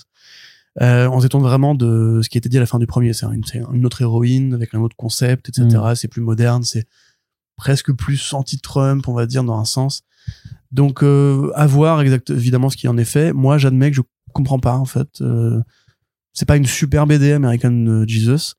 C'est un truc qui est vieux maintenant, hein, parce que la série The Chosen, qui était donc, a un petit été renommée American Jesus pour l'édition TPB, c'est 2004, donc ça fait 20, quasiment 20 ans. Euh, Millard a écrit mieux depuis, ou plus facilement vendable depuis. Dans ton app, ouais. Ah, vas-y, continue. Et même, tu vois, il y a toute un, une sorte de d'école de fiction qui parle de, du Christ. C'est un peu poussiéreux aujourd'hui, genre Dogma ou, ou même Belzebub, tu vois, enfin un truc comme ça avec euh, le côté antéchristique. Genre là, quand récemment euh, Jay Lee est revenu pour faire euh, Seven Sons, Ouais, qui arrive chez Huggy comics, hein. D'ailleurs. et c'est nul euh, cette BD là Ah ouais justement. C'est ah là là, c'est c'est Da Vinci Code sans les quelques qualités du Da Vinci Code, c'est-à-dire le jeu de Tom Hanks. C'est Da Vinci Code en raté. Mais c'est joli au moins. Bah, après, Jay Lee, ça, tu peux pas dire juste que c'est joli. Tu peux Hmm. dire ça va vous plaire ou pas, mais si, vous avez un rapport quoi. particulier au visage de Jay Lee, là, tous les mecs ont des yeux de chevaux exorbités. Euh, honnêtement, j'ai vraiment détesté cette lecture. On pourra en parler quand ça sortira en VF. Euh, donc voilà, ça pour dire que c'est un peu poussiéreux comme concept. Et en plus, même sur Netflix, j'ai pas l'impression que ce soit un truc qui... Parce que c'est vrai que les, les fictions hispanophones, quand même comme Narcos ou La Casa del Papel, euh, bon, bon, fonctionnent. Ça marche, pas de souci là-dessus. Mais là, ce concept-là, pourquoi aller chercher un mec qui a fait des comics, donc qui est plus identifié super-héros, fantastique, surnaturel, science-fiction, pour une histoire qui est très ancrée dans le réel, alors elle coûte moins cher, j'imagine. À mon sens, c'est- une mauvaise idée, en fait. C'est une mauvaise Mhm. idée dans la bibliographie de Mark Millar. J'aurais préféré une série Space Bandits ou même Sharky. Vois, le personnage de Sharky aurait pu avoir un intérêt vois, au cinéma parce qu'il y a ce côté euh, Burt Reynolds, de l'espace et tout. Mais c'est plus cher, hein, Ça demande, voilà, ça, ça demande un autre moyen. Mais bon, bref, en tout cas, voilà une série de Millard qui va se faire. Ce qui est déjà pas mal. Euh, moi, j'attends plus Nemesis euh, ou la, le film euh, euh, Starlight de, euh, de Joe Cornish, Mm. s'il se fait un jour. Même Reborn euh, de Chris McKay, parce que j'aime bien Chris McKay. Bon, bref, on verra. Reborn, c'était pas ouf, tu vois. Non, la BD était pourrie. Mm. Mais Chris McKay a fait Lego Batman, donc il a toute ma confiance.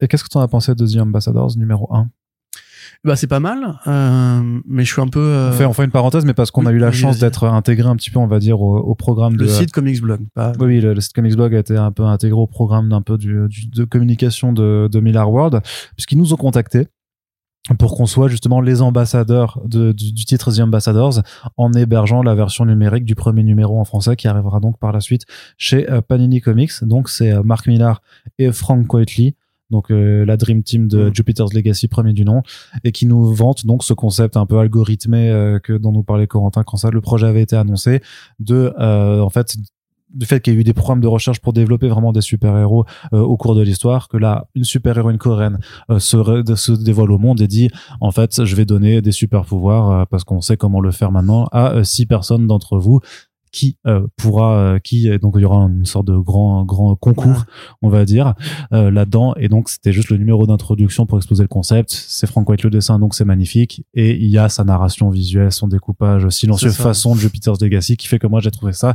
très, très, très cool. Je voulais juste euh, faire une parenthèse là-dessus pour savoir si t'avais bien aimé. Bah euh, oui, oui. on, euh, oh là là. Après, c'est cool, mais Quietly ne fera qu'un seul numéro. Oui, oui, mais après, il y aura Quapel, il y aura machin. Qui euh, seront tous vois. des artistes euh, exceptionnels, effectivement. C'est toujours le talent de Millard de récupérer les, les meilleurs dessinateurs.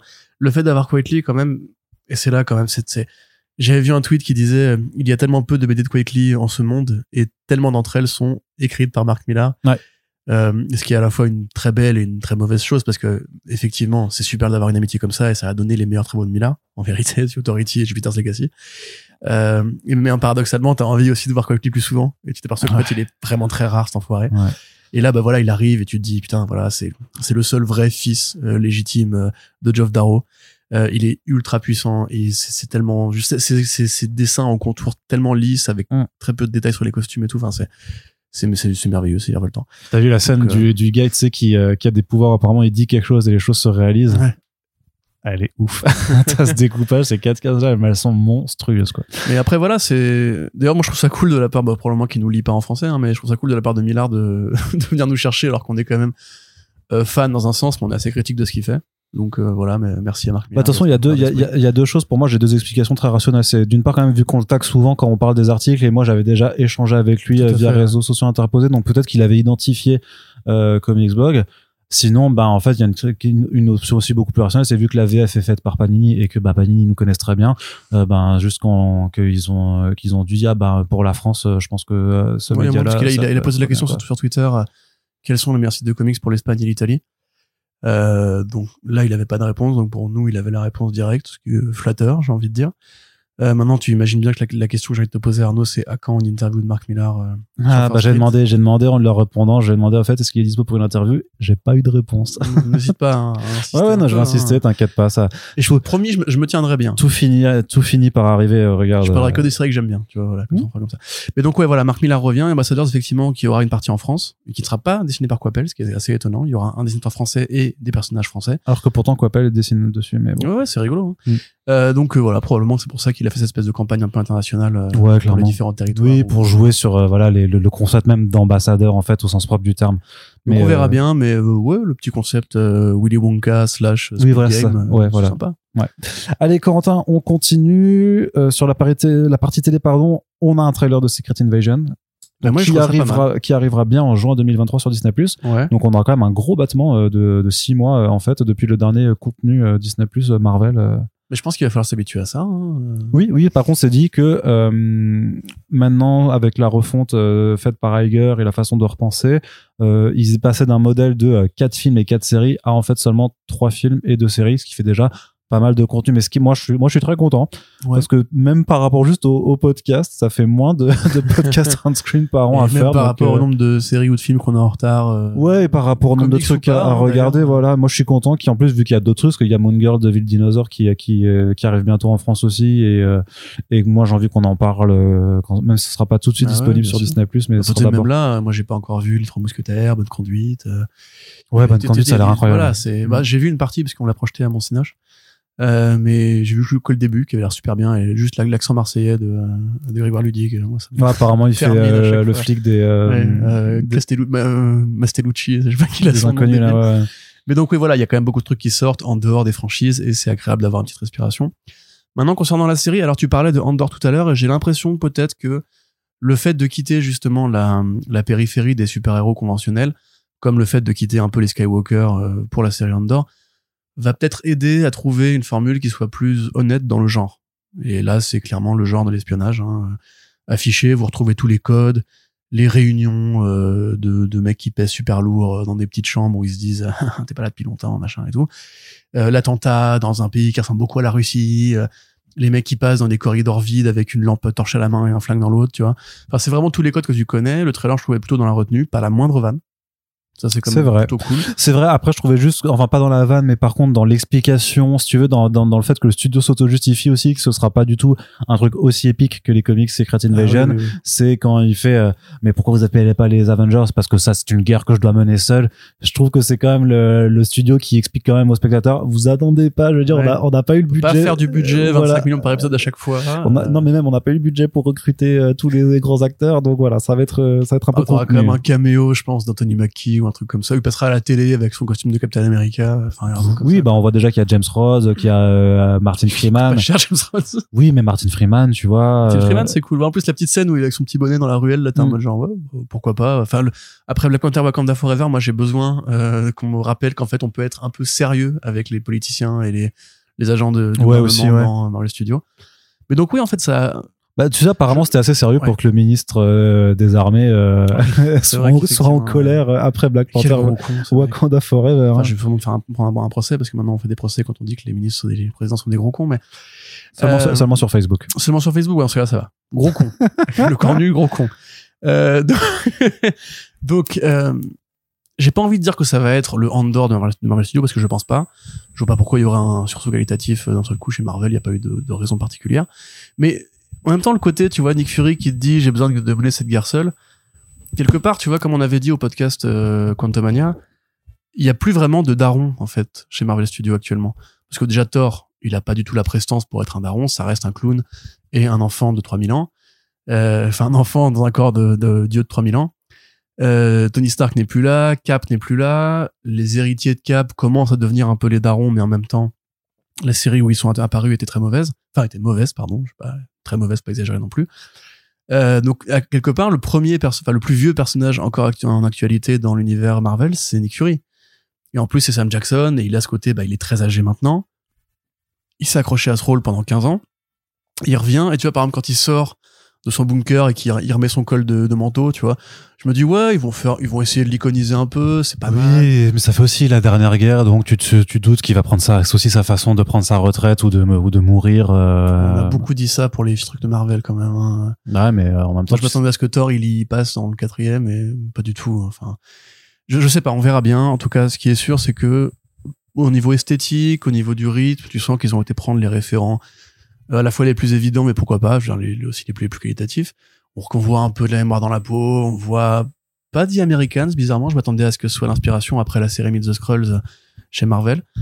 Euh, qui était vachement sy- sympa. Hein. puis le casting quand même, je veux dire euh, Ben Mendelsohn, Martin Freeman, Olivia Colman, Samuel. Jackson, c'est pas des petits comédiens. Emilia Clarke non plus, hein. Emilia Clarke non plus, effectivement. Ce serait agréable de la revoir justement dans une prod plus euh, sympa. plus sympa. Ce serait bien qu'elle ait un rôle cool, en fait. ouais, ouais, c'est ça. La pauvre. Donc moi en fait voilà, je, je partais pas gagnant parce que justement j'aime beaucoup le crossover Secret Invasion, qui est l'un en fait des, enfin l'une des pierres angulaires des années 2000 chez Marvel. Et évidemment, on va y perdre au change au niveau ampleur, au niveau importance, au niveau euh, efficacité.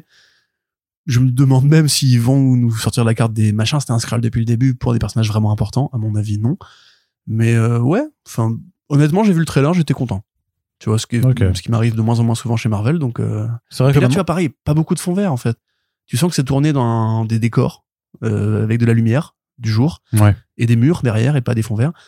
Donc, euh, déjà, ça, je sais pas, ça, ça me fait du bien, tu vois. Enfin, après avoir étouffé dans le monde virtuel de Quantumania, je me dis, hey, il y a un peu, de réalité qui revient, pourquoi pas, tu vois. Ouais. Voilà, Très c'est bien. mon avis, Arnaud. Et toi? Bah, je te le disais un peu avant qu'on enregistre, euh, je me suis pas emballé. Maintenant, je, maintenant que t'en parles comme ça, c'est vrai que le côté plus sérieux, moins van, euh, effectivement, c'est un, un- un point en plus pour euh, pour elle, puisque effectivement, euh, c'est ce qui c'est ce qui manque en fait, d'avoir quelque chose. C'est pas c'est pas qu'il faut que ce soit sérieux ou sombre, faut juste que ce soit pas désamorcé continuellement par des vannes. Donc c'est vrai que du moins le fait que le trailer là décide de jouer la carte du peut-être qu'on va faire un peu euh, moins de vannes le côté euh, le côté terre aussi sur la bah, la, la scène d'attentat qu'on voit visiblement au début euh, fait que je me dis que ça peut être ça peut être sympa euh, mais je t'avoue c'est ce que je te disais c'est je suis pas plus saucé que ça parce que euh, sans euh, sans être blasé ce que je, je ne suis pas blasé sans être blasé de ce que nous fait Marvel Studios Je vais échauder. il y a quand même non c'est juste qu'il y a quand même une tendance maintenant où euh, dorénavant, je suis plus sur la méfiance en fait, enfin sur le côté plus, euh, je suis pas certain de m'attendre à quelque chose de bien plutôt que d'avoir des, des envies ou des attentes. De toute façon, là, c'est clair, clairement, on est dans une semaine à l'heure où on enregistre ce podcast, hein, à l'heure où vous nous écoutez. Euh, Peut-être que quand vous nous écoutez, le trailer de Blue Beetle sera déjà tombé, mais là, on est dans, un, dans une période de, de deux jours début avril. On va avoir plein de trailers aussi qui qui arrivent, donc euh, à, à voir en fait qu'est-ce qui sera, qu'est-ce qui s'annonce le plus intéressant. Je suis content de, de me dire que ça arrive qu'en juin aussi, comme ça, ça permet de, de faire d'autres trucs euh, pendant le printemps. Corentin, autre très bonne nouvelle du côté de la télévision, c'est le casting de euh, Scott Pilgrim qui revient Oui. en entièreté pour faire euh, la version animée euh, pour Netflix. Absolument, ouais. Donc c'est tout, toutes Tout, les hein. gueules, toutes les voix en fait des, des personnages qui avaient été pris dans le film de Edgar Wright, Scott Pilgrim versus Surtout avec des gens qui à l'époque n'étaient pas encore les, les superstars qu'elles sont aujourd'hui, comme Brie Larson, Chris Evans. Tout à fait, ouais, c'est- vrai que c'est un film qui a quand même lancé des carrières. hein. Même Brandon Roof, mon gars, rappelle-toi. Oui, c'est vrai, il était le bassiste euh, vegan euh, au pouvoir vegan. Mm. C'était Incroyable. Incroyable quand la police vegan débarque. euh, et c'est d'ailleurs euh, Thomas Jane, le Punisher, qui arrête Brandon Roof, euh, Ant-Man et Superman. enfin, Ant-Man, que je raconte. Merde, allez, Atom et Superman. Donc ouais, euh, une très bonne nouvelle, un très bon casting. Effectivement, ça promet de très belles choses. Alors, euh, Brian Lee O'Malley a confirmé entre-temps qu'il y aurait euh, pas le même effort sur la bande son au niveau mashup de groupe de rock et tout, mais que ce serait vraiment une bande son justement par deux artistes. Et malheureusement, j'ai pas noté leur nom. Il faudrait que je fasse une brève là-dessus. Mais ouais, voilà, donc euh, Chris Evans, euh, Brie Larson, donc Chris Evans qui jouera l'acteur, euh, merde, machin. Lucas Lee, parce que voilà, pareil aussi, est-ce que ce gimmick à la Stanley, que tous les personnages ont des machins, des noms comme ça, comme Wallace Wells aussi. Donc Kieran Culkin, pareil, qui depuis est devenu une resta grâce à Succession, où il joue l'un des fils. Bah, Toujours pas vu Succession. hein. Bah voilà, tiens, tu vois, pour, pour profiter de, de moins de séries Marvel pour, pour regarder Succession. Succession, mais c'est sur Apple, non? Euh, non, c'est sur HBO. OCS. C'est sur OCS Warner- du pas- coup. Passe Warner. Passe Warner, ouais. Ouais, ou euh, si- sinon d'autres d'autres options. Je te fais une clé USB si tu veux. Marie-Elizabeth Winstead, évidemment, en Ramona Flowers. la Oui, oui, bien sûr, elle était là de la Terre de la vie. Euh, Anna Kendrick, qui joue la frangine, la frangine de Scott. Euh, Alison Peel, effectivement, Kim Pine, qui jouait la batteuse du groupe euh, Sex Bomb. Audrey, Plaza, qui a aussi pris un star power Oui, depuis. hein. Euh, Julie, c'est l'ex de Scott, je crois. En fait, ce cast, le casting de ce film est ouf en vrai. Mais maintenant, franchement, quand tu le vois maintenant, euh, ouais, les les- c'est tellement de gens talentueux et, qui ont fait des trucs tellement stylés. euh. Et là, donc, c'est Sayon Saru à la prod, euh, qui, donc, le studio de euh, Masaaki euh, Yuasa, qui donc a fait Devilman Crybaby euh, et beaucoup de super Et dessins. animés Inuho aussi, euh, qui était sorti Exactement. euh, il y a quelques mois, qui était tellement bizarre et tellement jouissif à la fois, clairement. euh, Quand il va sans a priori, sans avoir vu, sans avoir vu de bande-annonce, et que tu te laisses juste prendre un peu au spectacle, c'était tellement chelou. Et à, mon, à- à mon euh, sens, cool. là, cette série signifie en fait simplement que le film devait raccourcir la bande dessinée de Scott de Marine Lee O'Malley parce que bah on n'a pas la place de faire six tomes en un film et en plus la fin était très différente. Là, je pense que ça va être case par case.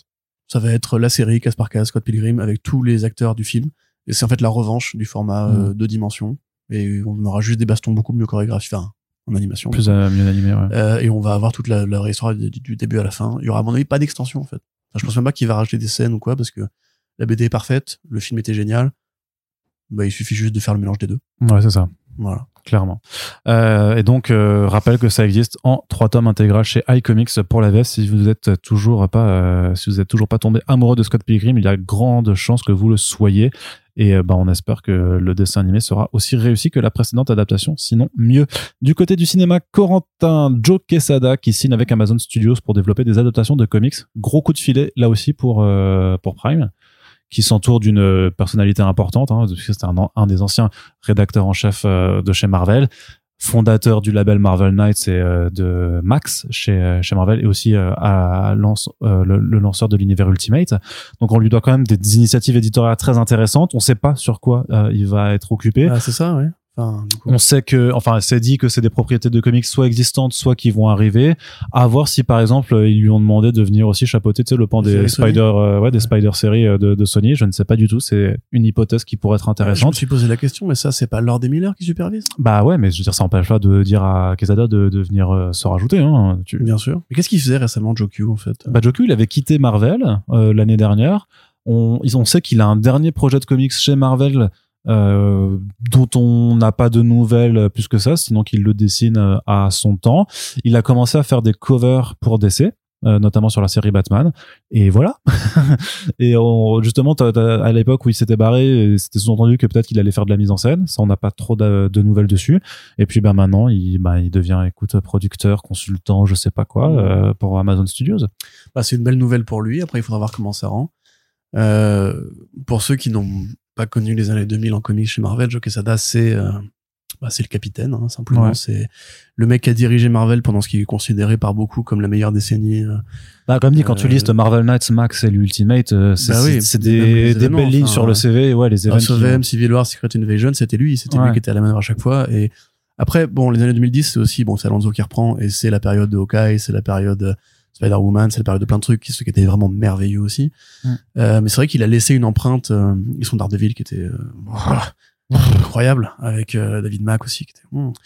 Euh, donc ouais, c'est un, un immense nom euh, des comics Marvel. Le problème, c'est que sur la licence Marvel, effectivement, à part s'il travaille sur les séries Sony, je sais pas trop qu'est-ce qu'il va faire. J'ai du mal à, enfin, j'ai pas trop connaissance de, c'est, c'est, c'est- est-ce qu'il a des productions, est-ce qu'il a un, portfolio de, Mm. d'acteurs, de réalisateurs euh, J'imagine, c'est juste qu'il a, de toute façon, il a, il a, bah, il a eu une expérience dans le monde des comics, ce qui fait que c'est, puis de la pas- gestion d'univers, quoi. oui, et c'est pas du tout déconnant, du coup, de lui- de- d'aller lui demander de chapeauter des adaptations de bande dessinée. hein. Donc, euh, voilà, donc, euh, Carrément. plutôt trop cool. Du côté de Marvel Studios, euh, première nouvelle déjà, c'est qu'il y a une sorte de valse un petit peu de, scénaristes euh, qui sont embauchés ou qui sont rapatriés pour euh, écrire, pour s'ajouter sur sur plusieurs films, notamment Zeb Wells qui se rajoute donc à l'écriture du film Deadpool 3.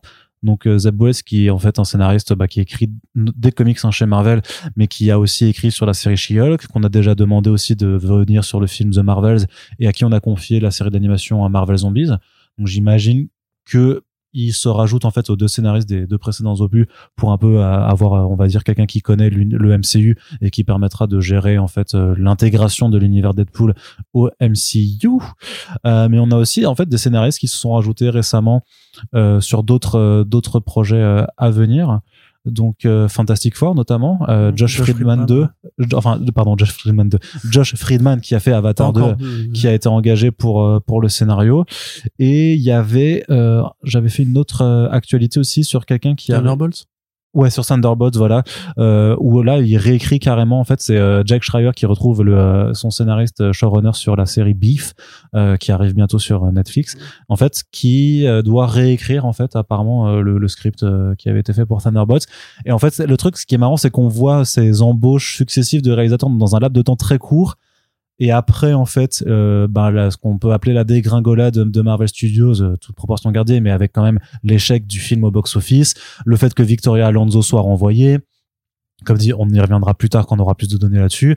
Mais tu, tu as l'impression que peut-être qu'il y a une prise de conscience de ah bon en fait faut qu'on arrête un peu de, le modèle, que justement Bob Iger il est revenu un peu euh, euh, remettre euh, les euh, les points sur les i euh, au, au sein de, du, du, du fonctionnement du studio et que le fait que tout, tout le monde soit engagé pour un peu euh, réécrire ou euh, se rajouter sur les scripts en cours fait que peut-être qu'ils se disent bon ben on, on doit se reprendre. Est-ce que c'est comme ça que tu lis? Parce que euh, même s'il faut voilà Hmm, pas franchement. Ah ouais? Je sais pas en fait si tu veux. Bon, au cas par cas, Josh Friedman qui prend l'écriture sur sur Fantastic Four. Fantastic Four effectivement. Ça me paraît pas en fait être autre chose que simplement un processus naturel de scénario confié à, euh, un artiste, enfin un, pardon, un auteur qui justement a les, les, les épaules pour porter un projet pareil. Parce que Fantastic Four c'est pas un petit film chez Marvel Studios, c'est le début de la fin entre guillemets, enfin de la trilogie qui va finir par euh, accoucher de la phase 6, enfin par terminer la phase 6. C'est l'équipe la plus importante dans les héros qui sont là en visu parce que Wonder Man c'est pas une vedette, euh, même She-Hulk c'était pas une vedette, Miss Marvel non plus, etc. Enfin, dans les grands personnages fondateurs de Marvel, il reste vraiment que les Fantastic Four qu'ils ont pas encore fait. Et de fait, vu que c'est la première famille, vu que c'est là que commence l'univers Marvel, vu que c'est là que, pas, que tout part en fait, euh, c'était important de faire un grand film avec ça.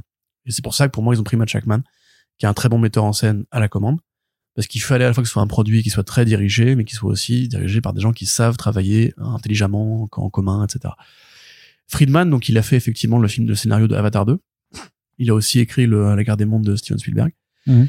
Euh, il a co-créé la série Terminator euh, The Sarah Connor Chronicles.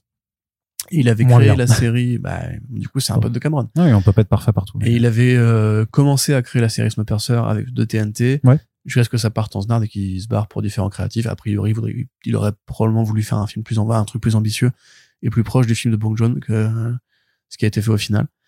Donc c'est un scénariste en fait de blockbuster qui travaille avec des grands metteurs en scène. Et déjà ça, ça veut dire pour moi que simplement ils se sont dit il faut qu'on mette plus d'ambition sur ce projet-là parce que les deux mecs qui étaient euh, engagés juste avant, c'était des tout petits noms qui faisaient quasiment que de la comédie, euh, qui n'ont pas encore des grands films à leur ceinture, tu vois.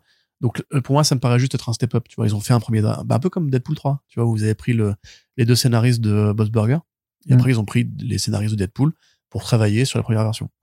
Parce que c'est que souvent comme ça Hollywood, en fait, a un premier script qui est écrit, un draft, et après un grand scénariste qui, euh, qui refait le truc dans l'ordre, qui ajoute de la force ici, là ou là, euh, puis après il passe en troisième lecture, etc., etc. Thunderbolts, euh, donc le scénariste c'est euh, Lee Song Jin. Euh, là en l'occurrence c'est plutôt une bonne nouvelle et je sais pas exactement à quoi c'est dû. Peut-être que justement c'est pour rajouter euh, de la vanne parce que c'est un, c'est un scénariste beaucoup de comédie euh, qui a fait donc euh, du Lil Dicky, super série FX sur le rappeur Lil Dicky Mm. euh, que je vous conseille de regarder. C'est un peu le Atlanta des Babtou. Euh, qui a fait du Tuca Bertie, qui a fait du Silicon Valley, qui a fait surtout des épisodes de It's Always Sunny in Philadelphia, une sitcom extraordinaire sur laquelle Matt Shakman a beaucoup travaillé aussi d'ailleurs. Euh, là, peut-être effectivement qu'il y a simplement eu un, un step de se dire ça manque de vannes. Tu vois, parce que peut-être que le film était un peu trop. euh, Ou alors c'est Schreier qui s'est dit il faut, il faut que je m'approprie le script. Donc je vais revenir mon pote, on travaillera tous les deux en intelligence. Ouais. Et le troisième exemple, c'était quoi Zeb Wells. Zeb Wells. Zeb Wells, en vrai, je sais pas quoi en faire. Parce que si on considère euh, ce qu'a fait Jeff Loveness, auteur de comics, sur Quantumania comme un truc à ne pas ré- euh, refaire, c'est bizarre de ramener un auteur de comics pour... Il était euh, sur She-Hulk. il était sur She-Hulk. Ouais. Il était sur She-Hulk. Mais Zeb Wells, moi, j'ai aucune confiance en lui. hein. C'est vraiment, je vois pas ce qu'il vient faire là. En plus, il y a déjà eu beaucoup de scénaristes sur Deadpool 3. Euh, à mon avis, c'est plus, voilà, c'est plus le côté comme, là, par contre, je pense que vous avez raison, c'est le côté, il faut qu'on étalonne les sorties pour qu'il n'y ait pas, en fait, euh, de trop de dépenses chaque année. Et donc, on a plus de temps pour travailler les scripts. C'est ce qu'avait dit Taika Waititi. Ça s'est pas vérifié comme une bonne expérience, mais il avait dit grâce au Covid, on a pu mettre la, la prod, enfin, le début de tournage de Thor 4 en, en gestation plus lente. Et donc, il a pu travailler davantage les scripts. C'est ce qu'avait dit aussi James Gunn d'ailleurs pour euh, Peacemaker. En fait, il avait dit qu'en retravaillant sur le montage de Suicide Squad, il avait eu plein d'idées pour Peacemaker qui sont Mm. venues et qui ont accouché ensuite de la série. Donc, quand les auteurs ont plus de temps, bah, ils ont l'avantage de place pour euh, réfléchir à ce qu'on peut améliorer, changer, etc. Et ça, je pense que c'est ce qui amorce la venue de nouvelles plumes. Euh, parce que comme on a plus de temps, ou comme on a justement euh, pas le process ultra industriel de on fait le film en un an avec écriture, euh, tournage, montage, sortie, bah peut-être qu'effectivement ça leur, leur laisse les coups des franches pour travailler un peu plus la matière originelle qui est le script. Mm. Donc ça on verra bien. Moi dans l'ensemble, à part Wells, je trouve que c'est des bonnes nouvelles. Euh, et je n'ai, enfin, je suis pas, je suis pas l'ennemi de Wells. C'est juste que je, pour moi c'est pas un scénariste de comics particulièrement brillant. C'est pas lui qui est sur la nouvelle série Thunderbolts d'ailleurs? Non, non. Non, lui, il fait Amazing Spider-Man, là. Non, mais tu sais, la, la dernière série avec Hawkeye en chef d'équipe, euh, où c'est, il, il se charge un petit peu de nettoyer les saloperies qui ont été faites après euh, Devil's Reign avec euh, Meilleur Fisk et tout. Euh, je t'avoue que ça me dit rien. Je... D'accord, bon, c'est pas gravissime. Mais du coup, ouais, enfin, du changement, moi, dans l'ensemble, je te dis, j'ai plus confiance en Josh Friedman pour justement faire un produit de commande un peu quali. James euh, Up, tu confonds. Oui, pardon, c'est les, le Z et les deux prénoms, Hmm. euh, non, une syllabe, une syllabe. Donc voilà, c'est, mon analyse. Très bien, très bien. Et dernière analyse à faire, c'est le cas Jonathan Majors qui euh, secoue là aussi euh, un studio qui a déjà ben, pas mal de difficultés euh, ailleurs, mais donc euh, une affaire qui qui va peut-être avoir des répercussions ou pas, on sait pas. En tout cas, Jonathan Majors qui a été arrêté euh, à- pour avoir euh, a priori euh, agressé euh, physiquement et, et mentalement une compagne, une fille qui a été envoyée à l'hôpital a priori avec des marques de strangulation notamment sur le cou, donc des trucs pas très pas très très très cool. Donc ça en soi faut que ce soit réglé parce qu'il y a des accusations formelles qui ont été faites. Euh, Enquête de police. une enquête de police et, et, et il est vraiment accusé. Euh, et ce, qui est, ce que tu rapportais euh, plus une dizaine de jours après, c'est que maintenant, ce qui se discute, c'est qu'est-ce que le studio fait. C'est est-ce qu'il attend que effectivement euh, il y ait une affaire qui soit enfin euh, euh, bah, que ça aille au pénal en fait, que, ce soit jugé ou pas, ou est-ce que il songerait déjà en fait à anticiper que quelle que soit la situation? De toute façon là ils sont dans une dans, un dans un cas où en termes de communication publique en termes de relations presse tout ça ça va être relou jusqu'à ce que le verdict tombe et euh, est-ce qu'ils vont se prémunir en fait d'avoir un cas un peu Ezra, à la Ezra Miller ou à la Johnny Depp euh, et euh, ben profiter du fait que la phase 5 soit à, peine lancée et d'avoir en fait tout un tas d'outils scénaristiques slash multivers slash variants pour en fait mettre euh, Jonathan Major de côté, sachant que c'est quand même super compliqué pour eux parce que c'était censé être le gros, euh, leur gros superstar et, euh, et que lui-même en tant que star d'Hollywood, c'était une, une, vedette qui était en train de grimper avec, euh, bon, avec Kwang peut-être pas, mais avec Creed 3 et que là, ben en fait, ben à cause de, de ça, ben euh, ça risque de, de, de, ternir, on va dire, sa carrière. Ce qui est pas ma préoccupation en tant que tel. Moi, ce qui me préoccupe plus, c'est de savoir, j'espère que juste que la meuf va bien, parce que surtout que suite à ça, il y a des choses qui sont remontées, d'autres réalisateurs qui disent ah bah vous voyez, il y a quelques mois, il y avait quelqu'un qui parlait de d'une star d'Hollywood que tout le monde avait l'impression d'adorer, mais qui en fait est un gros mec toxique et tout sais pas et tout sais pas quoi. Donc t'as l'impression qu'il y a pas mal de choses qui remontent à la surface qu'au final ce type était pas très fréquentable et donc ben c'est la grande interrogation un petit peu euh, du moment de savoir euh, ce qu'il va ce qui va se passer et de cette euh, hélas de cette triste réalité qui est putain mais qu'à chaque fois qu'il y a quelqu'un qui devient un petit peu la lubie du public on s'aperçoit qu'au final bah c'était un connard. Bah, peut-être qu'il faudrait justement interroger notre notre rapport au star system et euh, j'avais ce débat avec euh, avec un pote récemment justement qui me disait mais tu peux peux pas en fait ne pas mettre un lien émotionnel avec des vedettes de cinéma parce que en fait ils jouent des personnages et t'as besoin de te projeter dans ces personnages d'essayer de les comprendre d'essayer de les apprécier ou, les, ou, de les détester. Et du coup t'es obligé en fait de créer un lien avec eux tu vois, que tu le veuilles ou non. comme euh, la musique, tu vois, la musique te fait ressentir des émotions. Et même si euh, l'artiste en question ne te parle pas, ne te plaît pas, si jamais tu connectes à ce qu'il fait, bah t'as forcément un lien avec. Mais à mon avis, il faut quand même justement effectivement arrêter de voir les vedettes comme nos potes, déjà pour commencer. Ça pourrait d'ailleurs donner des leçons justement à tous les gens qui croient que Zack Snyder c'est leur tonton en fait. Euh, c'est qu'en général, on n'est pas l'ami ou le proche ou le membre de la famille des gens qui font les films, des gens qui sont qui passent à la télé, sur YouTube, qui donnent des interviews, etc. Ça reste des humains. Les humains sont faillibles euh, ou problématiques ou, dangereux euh, jusqu'à un, certain point. Et par exemple, tu vois très précisément l'affaire Johnny Depp, c'est devenu un truc qui est devenu ultra viscéral, ultra personnel pour les gens. Il y avait plus d'interrogation, même de factualité en fait. C'est les gens avaient décidé qui était le coupable, qui était la victime, euh, dans un sens ou dans l'autre, et à tel point que c'est devenu l'affaire Dreyfus de notre temps en fait tu vois où c'est devenu en fait une sorte de de bataille en rangée où même moi j'ai reçu des messages de harcèlement quand euh, j'ai juste fait des vannes sur le fait que Johnny Depp était un mec qui était alcoolique factuellement et que je voyais pas pourquoi est-ce que on aurait forcément envie de défendre ce truc là par euh, parce qu'on a bien aimé ses films tu vois. Et là c'est un peu pareil mais à un point différent c'est que Ezra Miller comme Jonathan Majors ils sont apparus un peu du néant. C'est à l'impression que ces gens en fait euh, sont devenus les coqueluches d'internet euh, du stand Twitter ou autre, parce que voilà, il y avait effectivement le côté, c'est des gens talentueux. Bon, Ezra Miller, on pourra se poser la question au niveau de son jeu d'acteuris, mais c'est des gens talentueux qui font des grosses productions, euh, qui sont beaux, euh, qui ont une présence très marquée, etc. Et on sent qu'ils ont été repérés, qu'ils ont un, agent en forme de bonne fée qui s'est penché sur leur berceau et qui dit ça va être toi la prochaine vedette importante. Dans le cas d'Ezra Miller, pour moi, c'est si on devait faire une gradation des affaires euh, médiatiques, des scandales publics, c'est euh, c'est un enfer. Ouais, c'est ça. C'est beaucoup plus haut.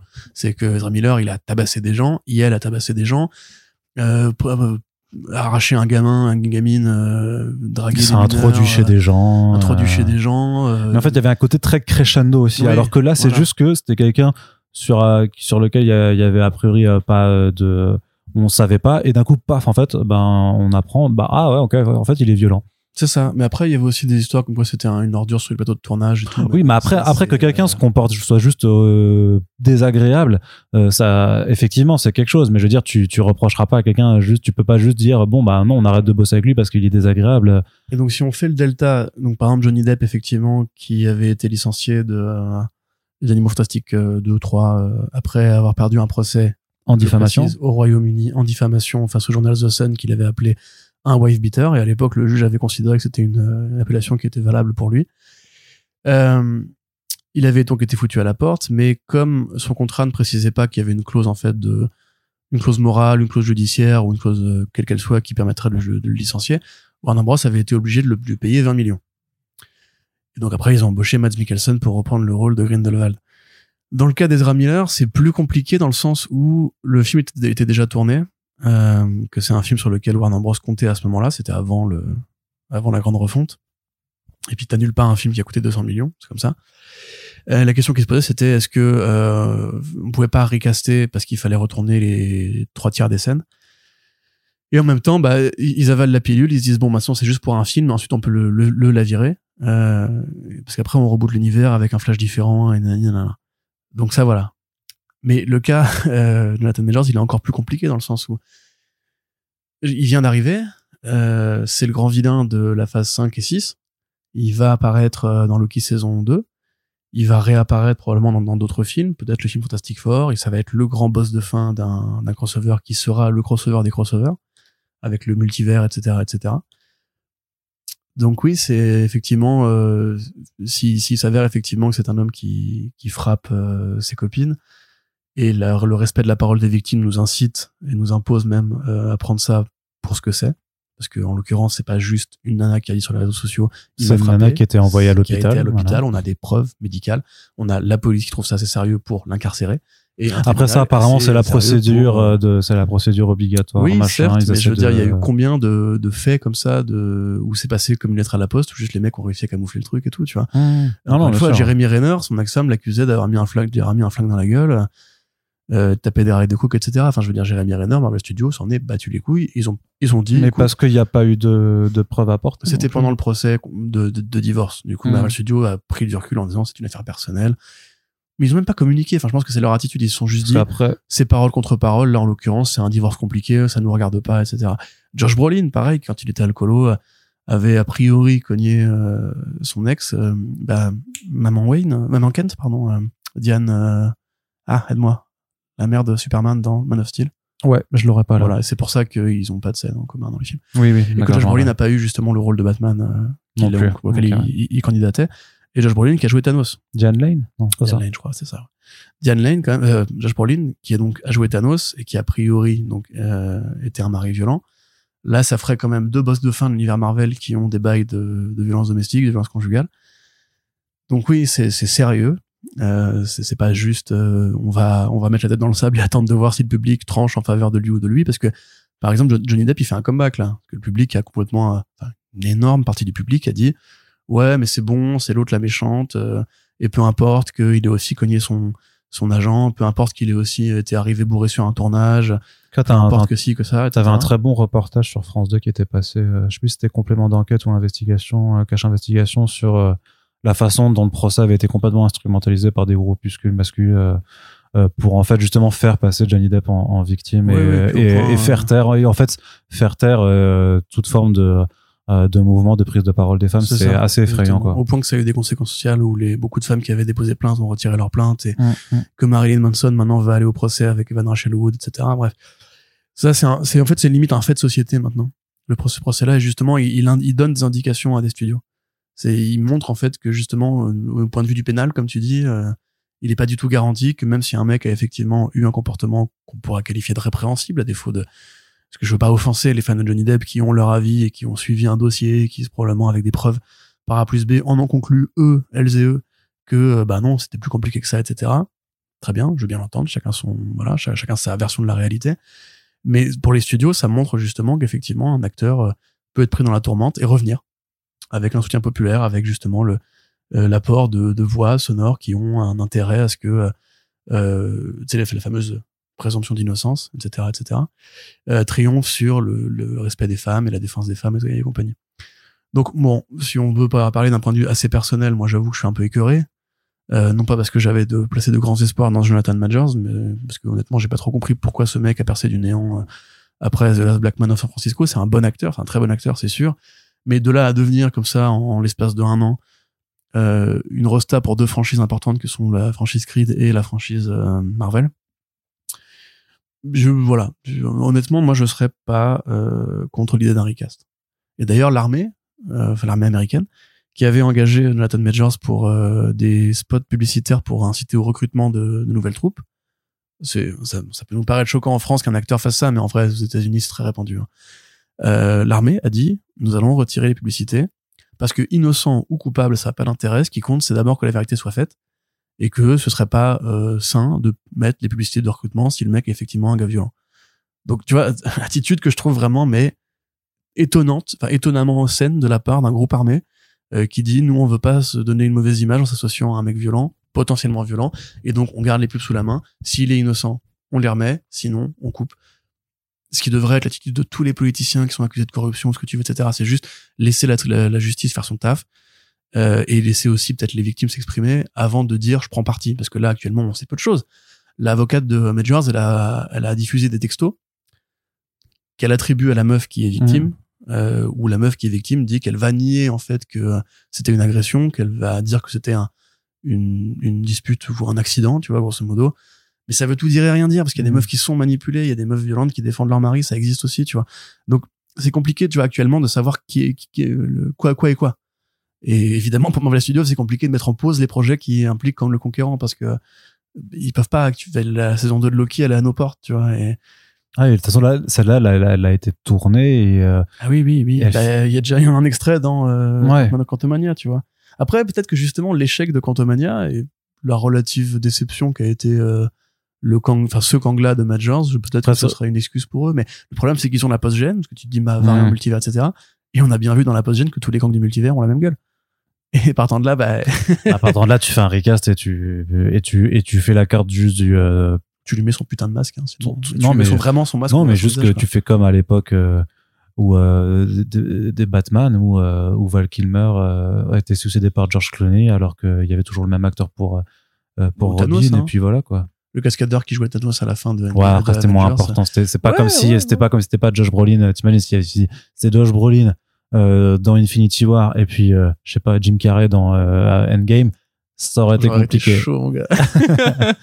Mais par exemple, tu vois, s'il trouve un grand acteur euh, qui pourrait reprendre le rôle, en, vrai, c'est compliqué. Moi, tu vois, j'ai donc enfin, il faut pas aller trop vite, tu vois, faut pas mm. non plus dire euh, c'est un, un, sociopathe et compagnie.